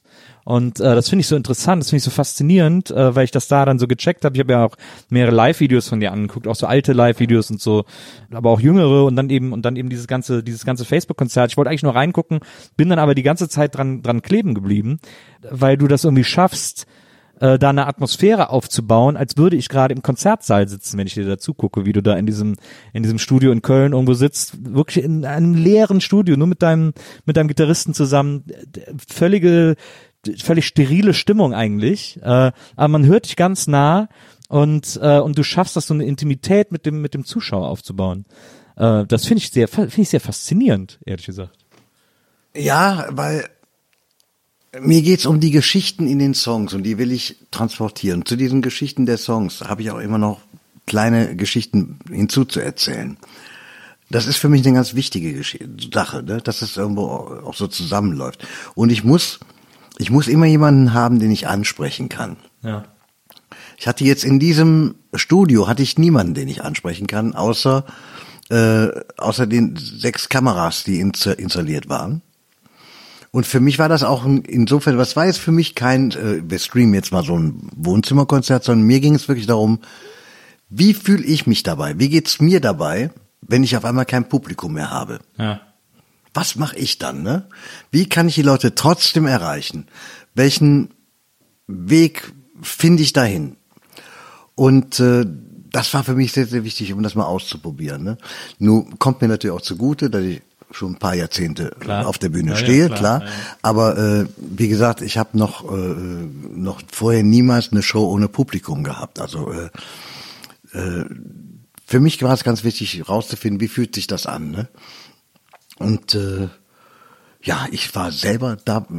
Da muss ich jetzt sagen, vor diesem Auftritt hatte ich tatsächlich Lampenfieber. Ja. Da wusste ich gar nicht, ah, klappt das? Ja. Und äh, ich war dann, als ich dann nachher gesehen habe, war ich dann doch erleichtert, äh, weil für mich selber äh, hat sich das ganz komisch angefühlt, verständlicherweise. Äh, aber man, man, man merkt das nicht, wenn man das sieht, das Konzert. Ne, ich, ich, vielleicht, ich glaube, ein bisschen der, wenn man es Trick nennen will, oder, oder was das, glaube ich, ein bisschen ausgemacht hat, ist, dass du da nicht so, äh, dass du da sehr offen mit umgegangen bist. Also du hast jetzt nicht so getan, als würdest du im Müngesdorfer Stadion stehen oder so, sondern hast das auch thematisiert und hast auch gesagt, ja, ist jetzt für uns alle komisch, probieren wir jetzt mal und so. Und dann, und dann hast du es einfach gemacht irgendwie. Und das ist, das holt einen, glaube ich, total ab als Zuschauer, weil man sagt so, ja, ich find's auch komisch, aber dann gucken wir mal. Nun war das aber auch ganz am und so. Anfang dieses Lockdowns. Das war, glaube ich, es war äh, am Ostersonntag haben wir das, glaube ich, Ja. äh, ausgestrahlt, das Konzert. Wir hatten es am Gründonnerstag aufgenommen und äh, ja, das war einfach. Diese Erfahrung wollte ich gerne mal machen, weil für mich stand von vornherein fest, ich werde kein Autokonzert, Autokinokonzert geben. Und ich werde auch keine Streaming-Konzerte von zu Hause machen, äh, jeden Mittwochabend und so. Äh, das kam für mich überhaupt nicht in Frage, weil das ist für mich der Ausverkauf. Also als Künstler kann ich nicht, ich kann nicht vor Autos spielen, das geht nicht. Und ich will auch nicht angehubt werden. Wenn ich angehubt werden will, dann fahre ich mit 80 auf der linken Spur auf der A2 wenn ich das nötig habe, mir da meinen Applaus tun. Aber das war für mich, stand das von Anfang an fest. Ne? Ja. Naja, das verstehe ich, das finde ich auch. Diese Vorstellung, in vor so einer, vor so zwei Reihen Autos zu spielen, finde ich auch wahnsinnig seltsam. Also für die, die es machen, na klar, man muss alles probieren irgendwie, aber Und ich finde auch, es ist das falsche Signal. Also weil, weil wenn man wenn man zeigt, dass die dass Kultur immer so jederzeit verfügbar ist, aus dem Wohn jetzt auch noch aus dem Wohnzimmer des Künstlers raus oder aus der Küche, das ist das falsche Signal. Also weil Kultur hat ihren Preis. Und das ist das sind wir, sind keine Larifaris äh, und haben die machen das, weil wir nichts Besseres zu tun haben, sondern hinter jedem Song steckt auch eine Menge Arbeit. Und hinter jeder Produktion steckt sehr sehr viel Arbeit. Und äh, das, das könnte aus den Köpfen verloren gehen, wenn man äh, jetzt diesen Ausverkauf betreibt. Na, ist ja auch immer, ist Pop äh, oder oder Popmusik oder Musik hat ja auch äh, immer äh, ne- ist ja auch immer eine Art Geheimnis äh, und wenn ich den jetzt da irgendwie in Socken und im Schlüpper äh, vor seiner Buchwand sitzen sehe, wie er mir irgendwie sein neues Lied vorspielt, dann ist das ja so entzaubert äh, Ja. von von dem, was es irgendwie sein soll. Das ist ja das Schöne an Podcasts. Guck mal, wir können hier beide in unseren Bademänteln sitzen und so, haben hier die ganze Leergut auf dem Tisch und keiner sieht's. Das stimmt. Ähm, Ich habe noch ein Geräusch mitgebracht. ein, es gibt äh, ein Statement von dir, das ich sehr lustig fand in einem Interview, äh, das ich im Interview gelesen habe. Das hat auch einen Hintergrund, das, da kommen wir dann gleich zu. Aber erstmal wollte ich natürlich das Statement hier so stehen lassen, ähm, dafür, dass du es heute auch äh, hier nach Berlin geschafft hast. Du hast mal in einem Interview gesagt, die Berliner haben keinen Humor. Habe ich das gesagt? ja, das hast du gesagt. Aber ich erkläre, es gibt auch einen äh, Quelle, völlig logischen Quelle, Zusammenhang. Quelle, Quelle, Quelle, Quelle. Zusammenhang. Hier nicht so ein Facebook-Scheiß, sondern sag mir mal, wo, wo hast du das her? Du hast, äh, du hast es erzählt im Interview, äh, wo es darum ging, ähm, dass du mal mit der Stunksitzung getourt bist. Ähm, und du hast ja damals in der Band der Stunksitzung, man muss das vielleicht den Leuten, die Karneval nicht kennen, erklären, die Stunksitzung war so die erste große alternative Karnevalssitzung, die gesagt hat, wir haben keinen Bock auf diese piefigen scheiß Karnevalsvereinsstrukturen, äh, wo immer so der Elverrat sitzt und der Präsident abwinkt äh, und da alles so, so in so festgefahrenen, ätzenden Kategorien stattfindet, dieser Vereinskarneval.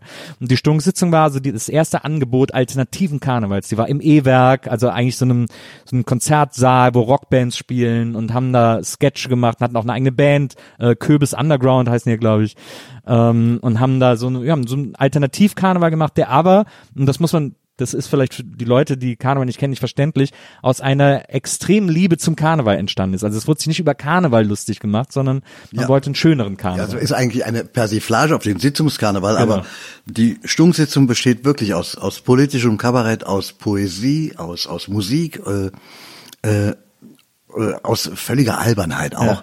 Äh, es ist ein unheimlich buntes Ding, eine Show, die drei Stunden dauert und äh, davon mittlerweile, sie haben damals angefangen in der Unimensa Ja. mit einer Vorstellung und mittlerweile nach jetzt, ich glaube, über 30 Jahren äh, sind diese Shows, das sind dann 52 Shows am Stück, die innerhalb wirklich von einer Stunde ausverkauft Absolut. sind. So, sobald die Karten raus sind, sind die weg. Und in jeder Show sitzen 1200, äh, ist bestuhlt mit 1200 Zuschauern. Ja, ja. Ja. findet dies ja auch nicht statt, kann auch nicht Klar. stattfinden und das ist äh, wirklich ein Drama, aber es ist eine, eine, mir hat das großen Spaß gemacht, da mitzumachen. Äh, ich habe das wahrscheinlich gesagt, weil vielleicht die eine oder andere Pointe in Berlin nicht funktioniert hat. Äh, also, ihr, also du hast dann erzählt, ihr seid dann auch mit der Stundensitzung sogar bis äh, bis Köln, äh, bis Berlin äh, gefahren, seid auch in Berlin aufgetreten Ja. und so. Hast du gesagt, die Berliner, das, die haben keinen Humor, die musste man richtig, das war richtig anstrengend, die zum Lachen äh, zu bringen mit der Stundensitzung. Ja, das ist auch mit Sicherheit nicht einfach, weil das ist natürlich schon ein sehr äh, lokales Thema. Ja, ja. Ne? Klar, es äh, wird auch viel Kölsch äh, gesprochen, ne? Wobei man dazu sagen muss, äh, ich glaube, im ganzen Ensemble waren der Josef und ich die einzigen Urkölschen, die da mitgemacht haben. Und äh, äh, die meisten sind da wirklich Immis, ne? auch in Köln. Und beherrschen das Kölsch auch nicht so richtig. Ne? Äh, Aber äh, das ist, ist eine lustige Geschichte. Und natürlich ist es sehr lokal geprägt. Ne? Also Ja. man muss schon, äh, der rheinische Humor ist ja schon sehr spezieller. Ne? Absolut. Naja, das stimmt. Ähm, ich finde es so interessant bei äh, bei den Alben. Du äh, du schreibst ja noch Alben, du bringst ja auch noch Alben raus. Schreibst ja auch mittlerweile mit deiner Frau zusammen. Wie funktioniert wie funktioniert das eigentlich? Ist, wann habt ihr da wann habt ihr damit angefangen und war das irgendwie am Anfang? Also streng genommen haben wir angefangen 1999, haben wir einen, einen, einen Text gemeinsam geschrieben und das war ein Text, der, ja, ich fand den großartig. Das war damals äh, mit dem Rücken an der Wand. War unsere erste musikalische Kollaboration und dann haben wir das aber ein bisschen aus den Augen auch verloren. Äh, äh, und ich habe ja dann in der Zeit von 2003 bis 2012 kein einziges Album rausgebracht ja. weil ich war auch durch mit diesem Major-Business. Also Mhm. für mich äh, stand fest, ich werde nie wieder einen Vertrag machen mit einem di- dieser großen Labels. Ja.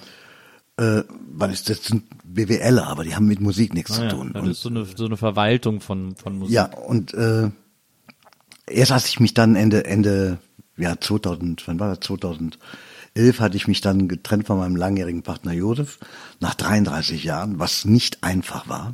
Nach so einer langen Zeit trennt man sich nicht so einfach. Das immer mit, auch mit Schmerzen verbunden. Äh, da habe ich dann angefangen mit meiner Frau zu schreiben und wir haben, den, also ich war wirklich in einem bejammernswerten Zustand und Ja. meine Frau hat gesagt, Purple, weißt du was, und jetzt machst du das Album, das du immer mal machen wolltest. Und das haben wir dann zusammen gemacht und das war so toll und äh, dann sind wir danach mit dem Album noch auf Sendereise gegangen, also um das Album zu promoten bei den Rundfunkanstalten und so. Ja. Und dann habe ich zu ihr gesagt, Eri, äh, ich habe hier eine Sendereise von von 8000 Kilometern, die will ich nicht allein fahren. Äh, kannst du dir vorstellen, mitzufahren? Ja. Hat sie erst überlegt und dann haben wir das halt gemacht. Und ist ja schon so, man hängt die ganze Zeit aufeinander, Ja, ja. Und das war so toll, äh, dass wir dann gleich danach angefangen haben, das nächste Album zu schreiben. Und äh, das ist einfach großartig. Also wir, wir beide ergänzen uns wirklich sehr, weil wir sind auch sehr unterschiedlich, was einige Sachen angeht. Hm. Meine Frau ist viel strukturierter als ich. Aber das ist Willkommen gerade, im Club. Das ist gerade, das ist aber gerade von enormen Vorteil. Äh, Naja. weil äh, sie auf der anderen Seite auch eine großartige Analytikerin ist und, und eine großartige Therapeutin, die auch weiß, wie man wie man mit Menschen umgeht und äh, und die ist auch sehr gut im Erkennen von Menschen.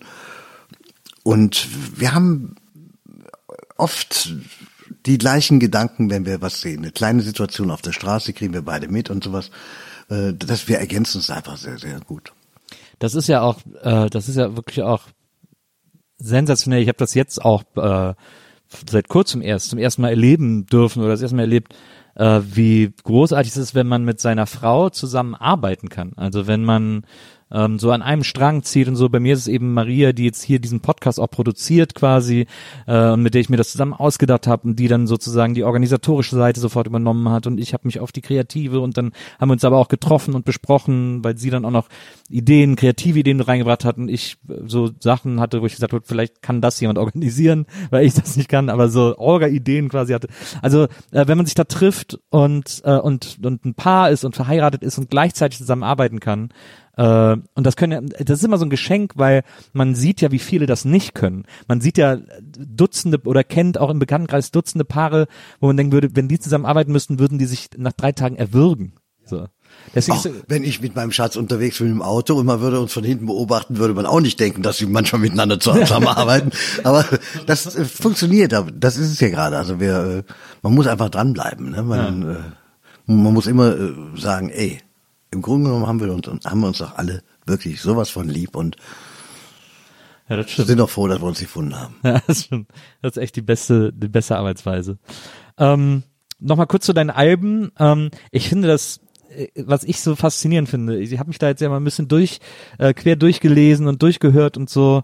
Ähm, die Texte, die du schreibst, oder die auch zusammenschreibt, wie auch immer, aber die Texte, die du dann, die du dann singst und, und vorträgst, ähm, du hast gerade schon erzählt, das war auch bei diesem Facebook-Konzert so, dass du ja noch mal Ansagen gemacht hast, immer so ein bisschen erzählt hast, wo kommt das her und ein bisschen die Leute in die Geschichte reingeholt hast. Aber äh, ich finde das so erstaunlich, dass du ähm, gar keine, also es klingt jetzt, ist jetzt doof formuliert, aber dass du gar keine Angst davor hast, in den Songs so konkrete Geschichten zu erzählen. Das finde ich so, äh, das finde ich so erstaunlich, weil äh, sich die meisten Leute, die auf Deutsch schreiben oder deutsche Songs schreiben und in Deutschland irgendwie spielen, sehr oft in so Verklausulierungen äh, ergehen, weil sie da sozusagen sicherer sind. Weil wenn die Leute sich unter dem Text alles Mögliche vorstellen können, dann äh, kann man auch so viele Leute wie möglich damit erreichen quasi. Also der Trick ist ja, also allgemein zu klingen. Ja, das kommt ja darauf an, was du, was du mit dem, mit dem Song vorhast. Wirst du nur ein bestimmtes Gefühl bedienen oder wirst, wirst du, äh, du einen Diskussionsbeitrag äh, äh, reinbringen? Äh, das hängt einfach davon ab, was, was du willst. Und bei, bei mir ist es immer so, für mich ist wirklich immer entscheidend, dass ein Song wirklich diese Geschichte erzählt und diese Geschichte muss etwas in Gang bringen. Sie muss etwas auslösen beim Hörer. Sonst kann er sich den Weg ins Konzert auch sparen. Wenn er genauso rausgeht, wie er reingekommen ist, war halt alles umsonst. Ja. Und äh, natürlich hab, haben wir auch unsere Vorstellung von einer humaneren Gesellschaft in unserem Kopf und äh, und, und, und, und wollen mitwirken daran, die, die, diese zu gestalten. Und äh, das ist ja auch die Stoßrichtung beim Schreiben des einen oder des anderen Songs. Es gibt auch Songs, die haben einen ganz anderen Sinn. Aber dann wollen wir natürlich auch verstanden und nicht missverstanden werden. Und ich finde es äh, gerade, wenn es um solche gesellschaftlichen und politischen Themen geht, extrem wichtig, auf die Sprache zu achten und unmissverständlich zu sein, Ja. Um eben am Ende nicht irgendwo noch eingeordnet zu werden, wo man gar nicht sein will. Ne? Und äh, das setzt einfach voraus, dass man sich wirklich über jedes Wort und jeden Satz Gedanken macht. Und äh, ja, Ja, aber das, ich finde das so, ich, das, das, also ich finde, das ist eine ganz, äh, ganz besondere Kraft von dir, dass die eben so konkret sind, die Lieder, dass da nicht, dass du keine Interpretations, großen Interpretationsebenen aufmachen willst, sondern dass du sehr klar vermitteln willst, was dir wichtig ist. Also das ist ja auch, äh, gibt auch so Lieder wie zum Beispiel äh, äh, Du bist da, äh, ein Country-Song Ja. äh, über Rettungssanitäter. So, das, ich finde das so genial, dass du, dass du, da, also ich finde das auch sehr ich glaube, ich finde es deswegen Ja, aber so, nicht nur Rettungssanitäter, Nee, nee, es ja, geht auch klar. um vieles andere mehr. aber ich, ich glaube, ich finde es deswegen so bewundernswert, weil es so kompromisslos ist, weil du keinen Bock hast, dich irgendwie unter Preis zu verkaufen. Ja, ich muss ja auch keine Kompromisse machen. Wozu sollte ich Kompromisse machen? Und Ja, weil man vielleicht, wenn man irgendwie, ja, weiß, wa- warum machen Leute Kompromisse? Keine Ahnung, weil die geliebt vielleicht, werden wollen. auch, ja, weil sie gelie ja, wer geliebt werden will, sollte schon mal gar keinen Kompromiss machen. äh, aber äh, vielleicht machen Leute Kompromisse, um einfach, was weiß ich, ein bisschen geschmeidiger ins Radio zu kommen, Genau. ein bisschen geschmeidiger hier nochmal eine Fernsehsendung, so. ja, Ja, genau. Und halten sich deswegen auch zurück mit Äußerungen. Ne? Äh, ich habe eine Weile lang mich überhaupt nicht zurückgehalten, wa- was politische Themen angeht. Nur im Moment würde ich also jedem davon abraten, überhaupt in irgendeiner Hinsicht auf Facebook irgendwas zu posten, weil die Gefahr, dass du dich nachher nicht mehr mit dem mit den Dingen beschäftigen kannst, mit denen du dich beschäftigen willst, weil du nur noch mit einem Shitstorm zu tun hast, die ist viel zu groß. Und äh, und äh, es ist auch im Moment ist ist diese Gesellschaft sowas von durch den Wind, äh, dass du auf einmal auf Applaus aus einer Ecke bekommst, äh, wo du denkst, das kann doch jetzt nicht wahr sein. Und äh, das ist das, äh, da bin ich, was das angeht, da bin ich wirklich kompromisslos, weil äh, ich habe auch äh, bei der äh, letzten Landtagswahl vor, vor einem Jahr äh, habe ich, hab ich mich auch äh, zur AfD geäußert ne? und äh, hatte dann auch im Publikum Leute, die äh, entsprechend reagiert haben. Wirklich? Weil natürlich habe ich bei mir im Publikum auch äh, manchmal einen von der AfD sitzen, der den ganzen Abend auf verliebte Jungs wartet. Äh, und aber dann entsetzt ist, weil, er, weil ich ihm vorher noch ein paar ganz andere Sachen um die Ohren haue. Und äh, dass die dann sauer sind, das kann ich schon verstehen. Gut, äh, aber äh, dann sind sie auf dem falschen Konzert. Tut mir leid. Da muss ich aber jetzt mal, äh, da muss ich aber jetzt mal hart reingrätschen zur Ehrenrettung von verliebte Jungs. Das ist ein Lied, das haben AfD-Leute nicht verdient. Äh, äh, das ist ja, ich, ich bin ja, das war ja auch einer der Gründe, warum ich damals Kontakt äh, zu dir gesucht habe, ähm, weil ich ein riesengroßer Fan auch dieses Songs immer noch bin. Der ist für mich auch eine extreme Kindheitserinnerung und so, äh, äh, Hitparade, äh, Dieter Thomas Heck früher mit meinen, mit meinen Geschwistern geguckt und so.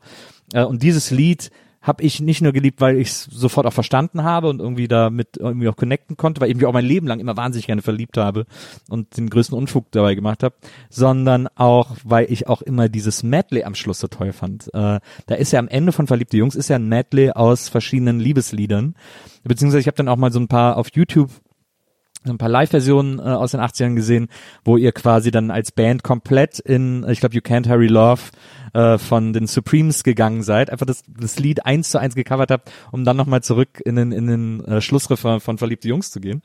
Ähm, das, äh, ich, wie kam dieses Medley zustande? Ich finde, es ist eine sehr besondere Idee, das so zu, das so zu lösen.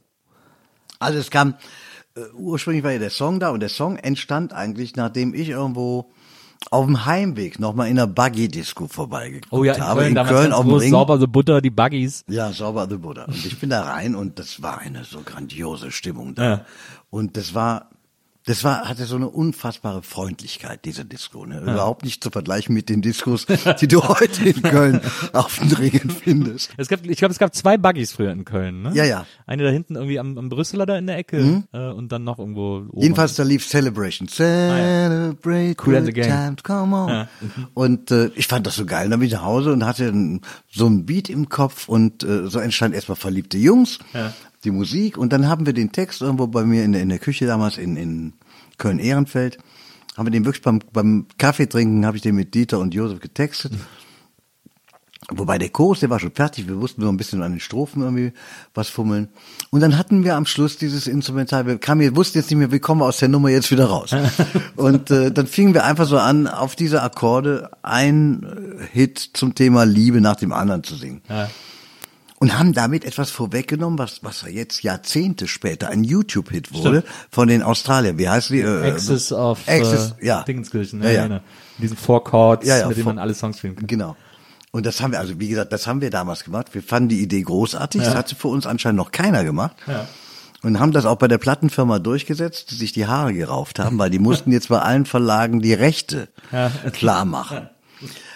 Und äh, am Ende hat sich dann rausgestellt, dass alle möglichen Verlage jetzt an diesem Song unfassbar viel Geld ge verdient haben und dieses Geld bei uns abgezogen wurde.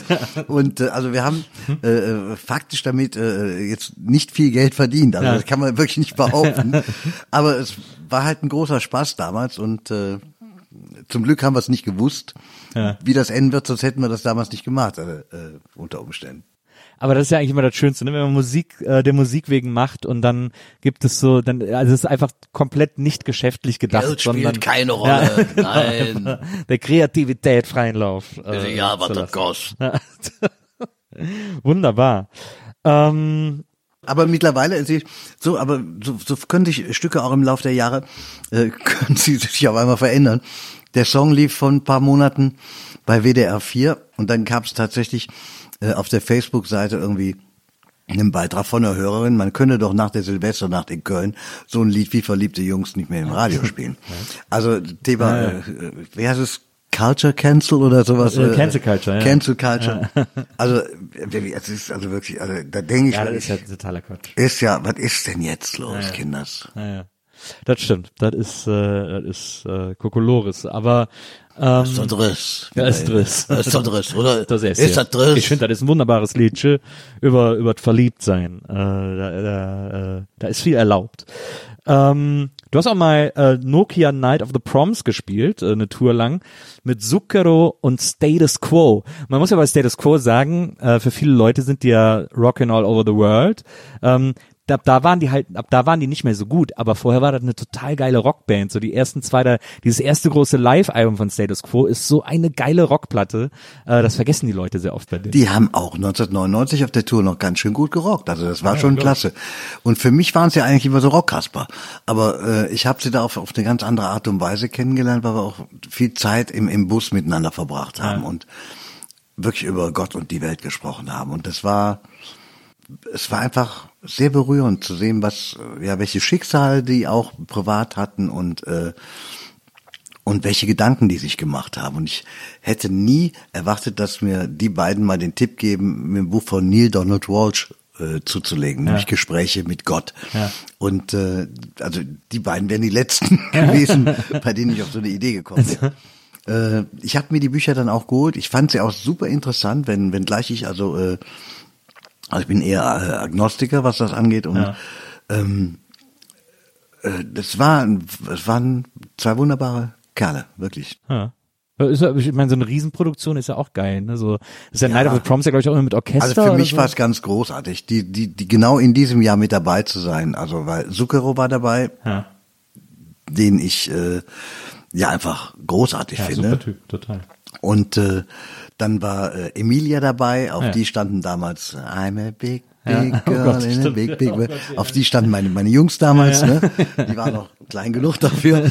Und dann war Nathalie Choquette mit dabei. Das ist eine großartige äh, Opernsängerin aus, aus Kanada, äh, die Operncomedy macht. Ja. Und ein, auch ein, ein so wunderbarer, lieber Mensch. Wir haben uns danach auch nochmal getroffen. Und äh, ja, Und da, und da hast du aber dann quasi mit Orchester die Purple Schulz Songs gespielt, oder? Ja, es, es sind, äh, es waren, glaube ich, zwei oder drei. Ah, ja. Nee, es waren drei Songs, ja. Ja, ja, genau. Also, Also Sehnsucht. Wir sollten eigentlich nur zwei, wir haben dann drei durchgedrückt und es war Sehnsucht. Es war Sehnsucht, äh, kleine Seen natürlich, das muss ich ja spielen. und äh, und äh, mit dem Rücken an der Wand. Der erste Song, den ich mit meiner Frau zusammengeschrieben habe, ja. Aber es wäre eigentlich geil gewesen, wenn das Orchester verliebte Jungs gespielt hätte. Ja, wollte ich nicht. Da Ja. Muss, muss ich das Orchester überlegen. Ja, ja, nee, nee, also von sowas lasse ich mich lieber nicht überraschen. Also, also was, was diese anderen Songs angeht, da, da kann schon in der Lage, bin ich schon in der Lage, ein paar Arrangements irgendwie zum beizusteuern, aber ähm, das war, das war auch ein sehr, sehr schönes Programm, ja. Schreibst du gerade ein neues Album oder schreibt ihr gerade ein neues Album? Ich habe, ich war jetzt nicht untätig. Ich habe jetzt äh, in der in der Zeit seit äh, seit dem Lockdown habe ich drei Alben gemacht. Ah. Äh, äh, ja, es Okay. ist kein, ja, äh, aber es sind Alben, die man so nicht erwartet hätte. Ich habe auf dem ersten Album habe ich meine absoluten Lieblingsmärchen von Hans Christian Andersen eingelesen. Ah. Auf dem zweiten, das ist das lustigste Purple Schulz Album aller Zeiten. Das sind meine Lieblingsgedichte von Wilhelm Busch. Ah, ja. Und gerade eben habe ich eine Produktion abgeschlossen mit Kinderliedern für wirklich die äh, Vorschul- und Grundschulkinder. Äh, und zwar die traditionellen Lieder in einer, in einer reinen Klavierbearbeitung mit Gesang, mit einer wunderbaren Sängerin, die es ganz toll macht. Äh, und das sind auch so 23 Songs oder sowas, die jetzt äh, auch noch im, in diesem Jahr erscheinen. Und das hat mir großen Spaß gemacht. Und ich will auch sagen, warum ich das gemacht habe. Ganz einfach, weil mir in dieser aktuellen Situation partout keine von mir erwartbaren Purple Schulz Songs einfallen. Ich habe zwar viel Musik gemacht, äh, ich habe, äh, spiele mittlerweile Harpeggi, das ist ein Instrument, da gibt's nur sieben Stück von in Deutschland, also ein wirklich tolles Seiteninstrument. Meine, hat 16 Seiten. Ich habe es mir bestellt, ohne sie in der Hand gehabt zu haben oder gespielt zu haben. Und das ist einfach so, das steht in keinem, äh, keinem, in keinem Geschäft. Ja. Sondern du kannst es dir nur angucken und es wird auf Bestellung gebaut. Und ich habe ein Video gesehen bei ähm, äh, im Internet von äh, Jacob Collier, äh, der ein fantastischer Musiker ist. Und er hatte es gerade eine Woche und er spielte da drauf. Und äh, ein Song von James Taylor. Ja. Und äh, das hat mich sowas von umgehauen, weil es auch ein Instrument ist, das, wenn du das siehst, sowas hast du noch nie gesehen.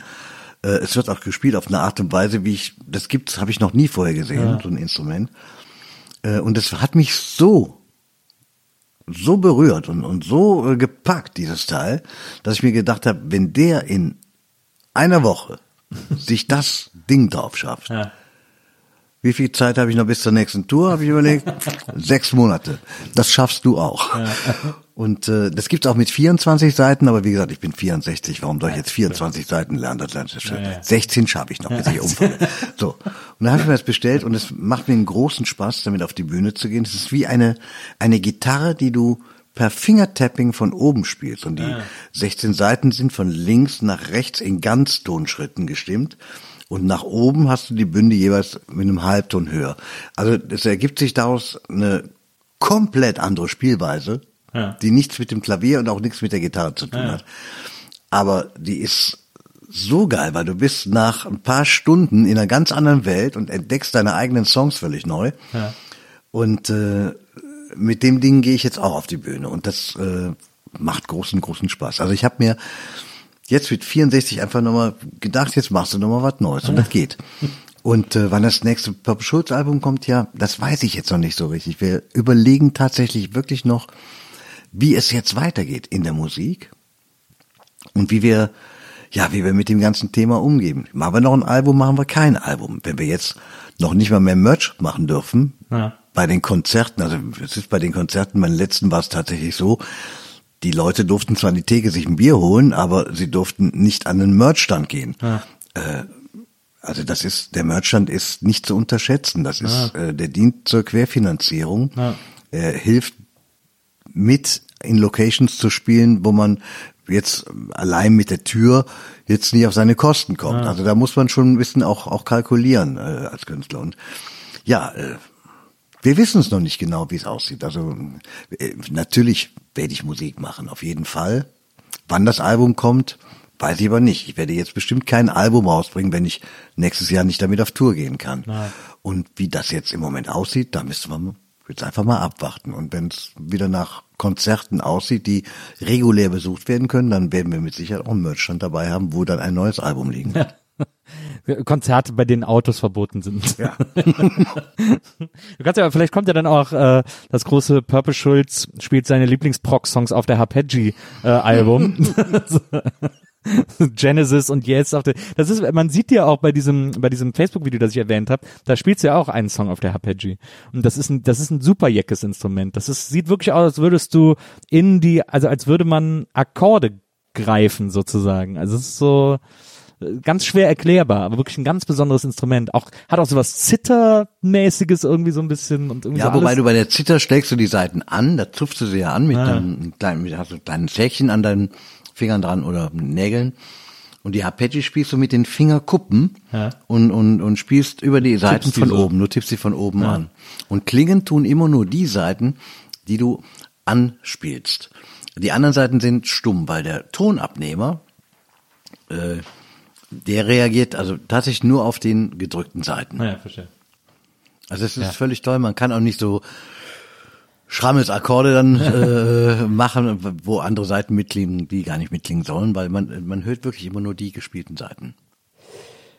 Ähm, mein lieber Pöppel, vielen, vielen Dank, dass du äh, hier gewesen bist. Danke das für war, die Einladung. das Danke war für den Käse. Ja, sehr das gerne. Bier, den Kaffee. Das war ein ganz tolles äh, Gespräch. Ich habe übrigens noch ganz kurz, das wollte ich noch am Ende schnell abhaken. Ähm, du hattest einen deiner ersten Fernsehauftritte äh, als Bandmitglied einer Rod Stewart Parodie in der Plattenküche. Ja. War das so ein Rod Stewart Sketch dann, oder? Ja, die Plattenküche war ja so eine, so eine, So ein Sketch- Musik-Comedy, Chartshow, ja, äh, genau. Char- Chartshow.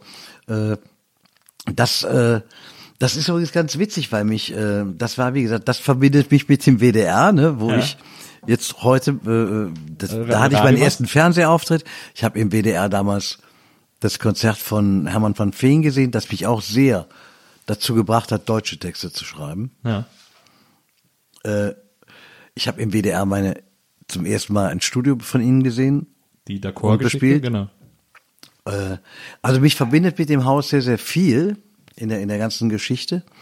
Und äh, Und da war dein erster Fernsehauftritt. beim da war, war, war auch mein erster Fernsehauftritt, ja. Und das war schon lustig, ja. Und das alles gibt's ja noch. Und die Kantine, in der ich damals gesessen habe, die gibt's heute noch. Die ist aber mittlerweile das Funkhauscafé, hat mit dem WDR, WDR nichts mehr zu tun. Ja. Und äh, wenn ich da mal in Köln bin, dann sitze ich auch meistens in diesem Funkhauscafé und trinke meinen Espresso, weil von wenn es gibt einen Stuhl, wenn ich auf dem sitze, dann sehe ich meinen Dom, äh, den ich allerdings auch von zu Hause aus sehen kann. Deswegen habe ich mein Haus dahin gebaut, wo es steht, Ja. weil ich kann auf die Stadt gucken. Ja, der, der Dom ist einfach ein wichtiger Fixpunkt, äh, äh, gerade wenn man in Köln geboren ist. Ähm, ja, also wie gesagt, vielen, vielen Dank.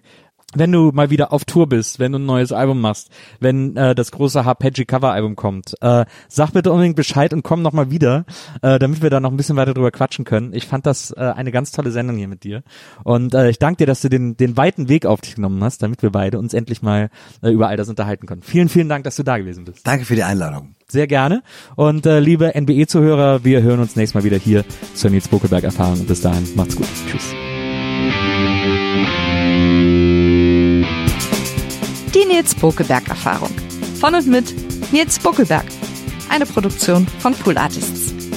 Team Wenzel Burmeier, Lisa Hertwig, Maria Lorenz Bokelberg, Frieda Morische und natürlich Nils Bokelberg.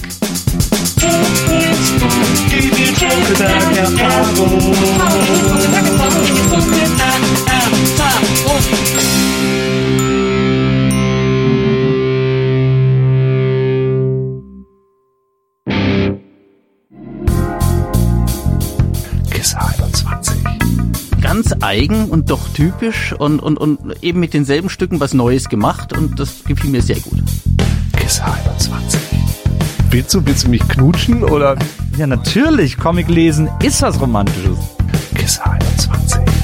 Das war der Wahnsinn. Also wir saßen da alle und sind die Augen aus dem Kopf gefallen. Das war echt der helle Wahnsinn. Kiss 21. Das ist jetzt ein nerdiges Ding und nerdig sein ist jetzt ja viel cooler. Wow. Voll gut. Kisser 21 mit Uke und seinem Uke namens Nils. Das bin ich. Kisser 21, der Manga- und Comic-Podcast mit Nils Bokelberg und Uke Bosse. Überall, wo es Podcasts gibt.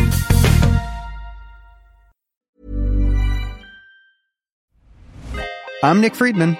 I'm Lee Alec Murray. And I'm Leah President, and this is Crunchyroll Presents The Anime Effect.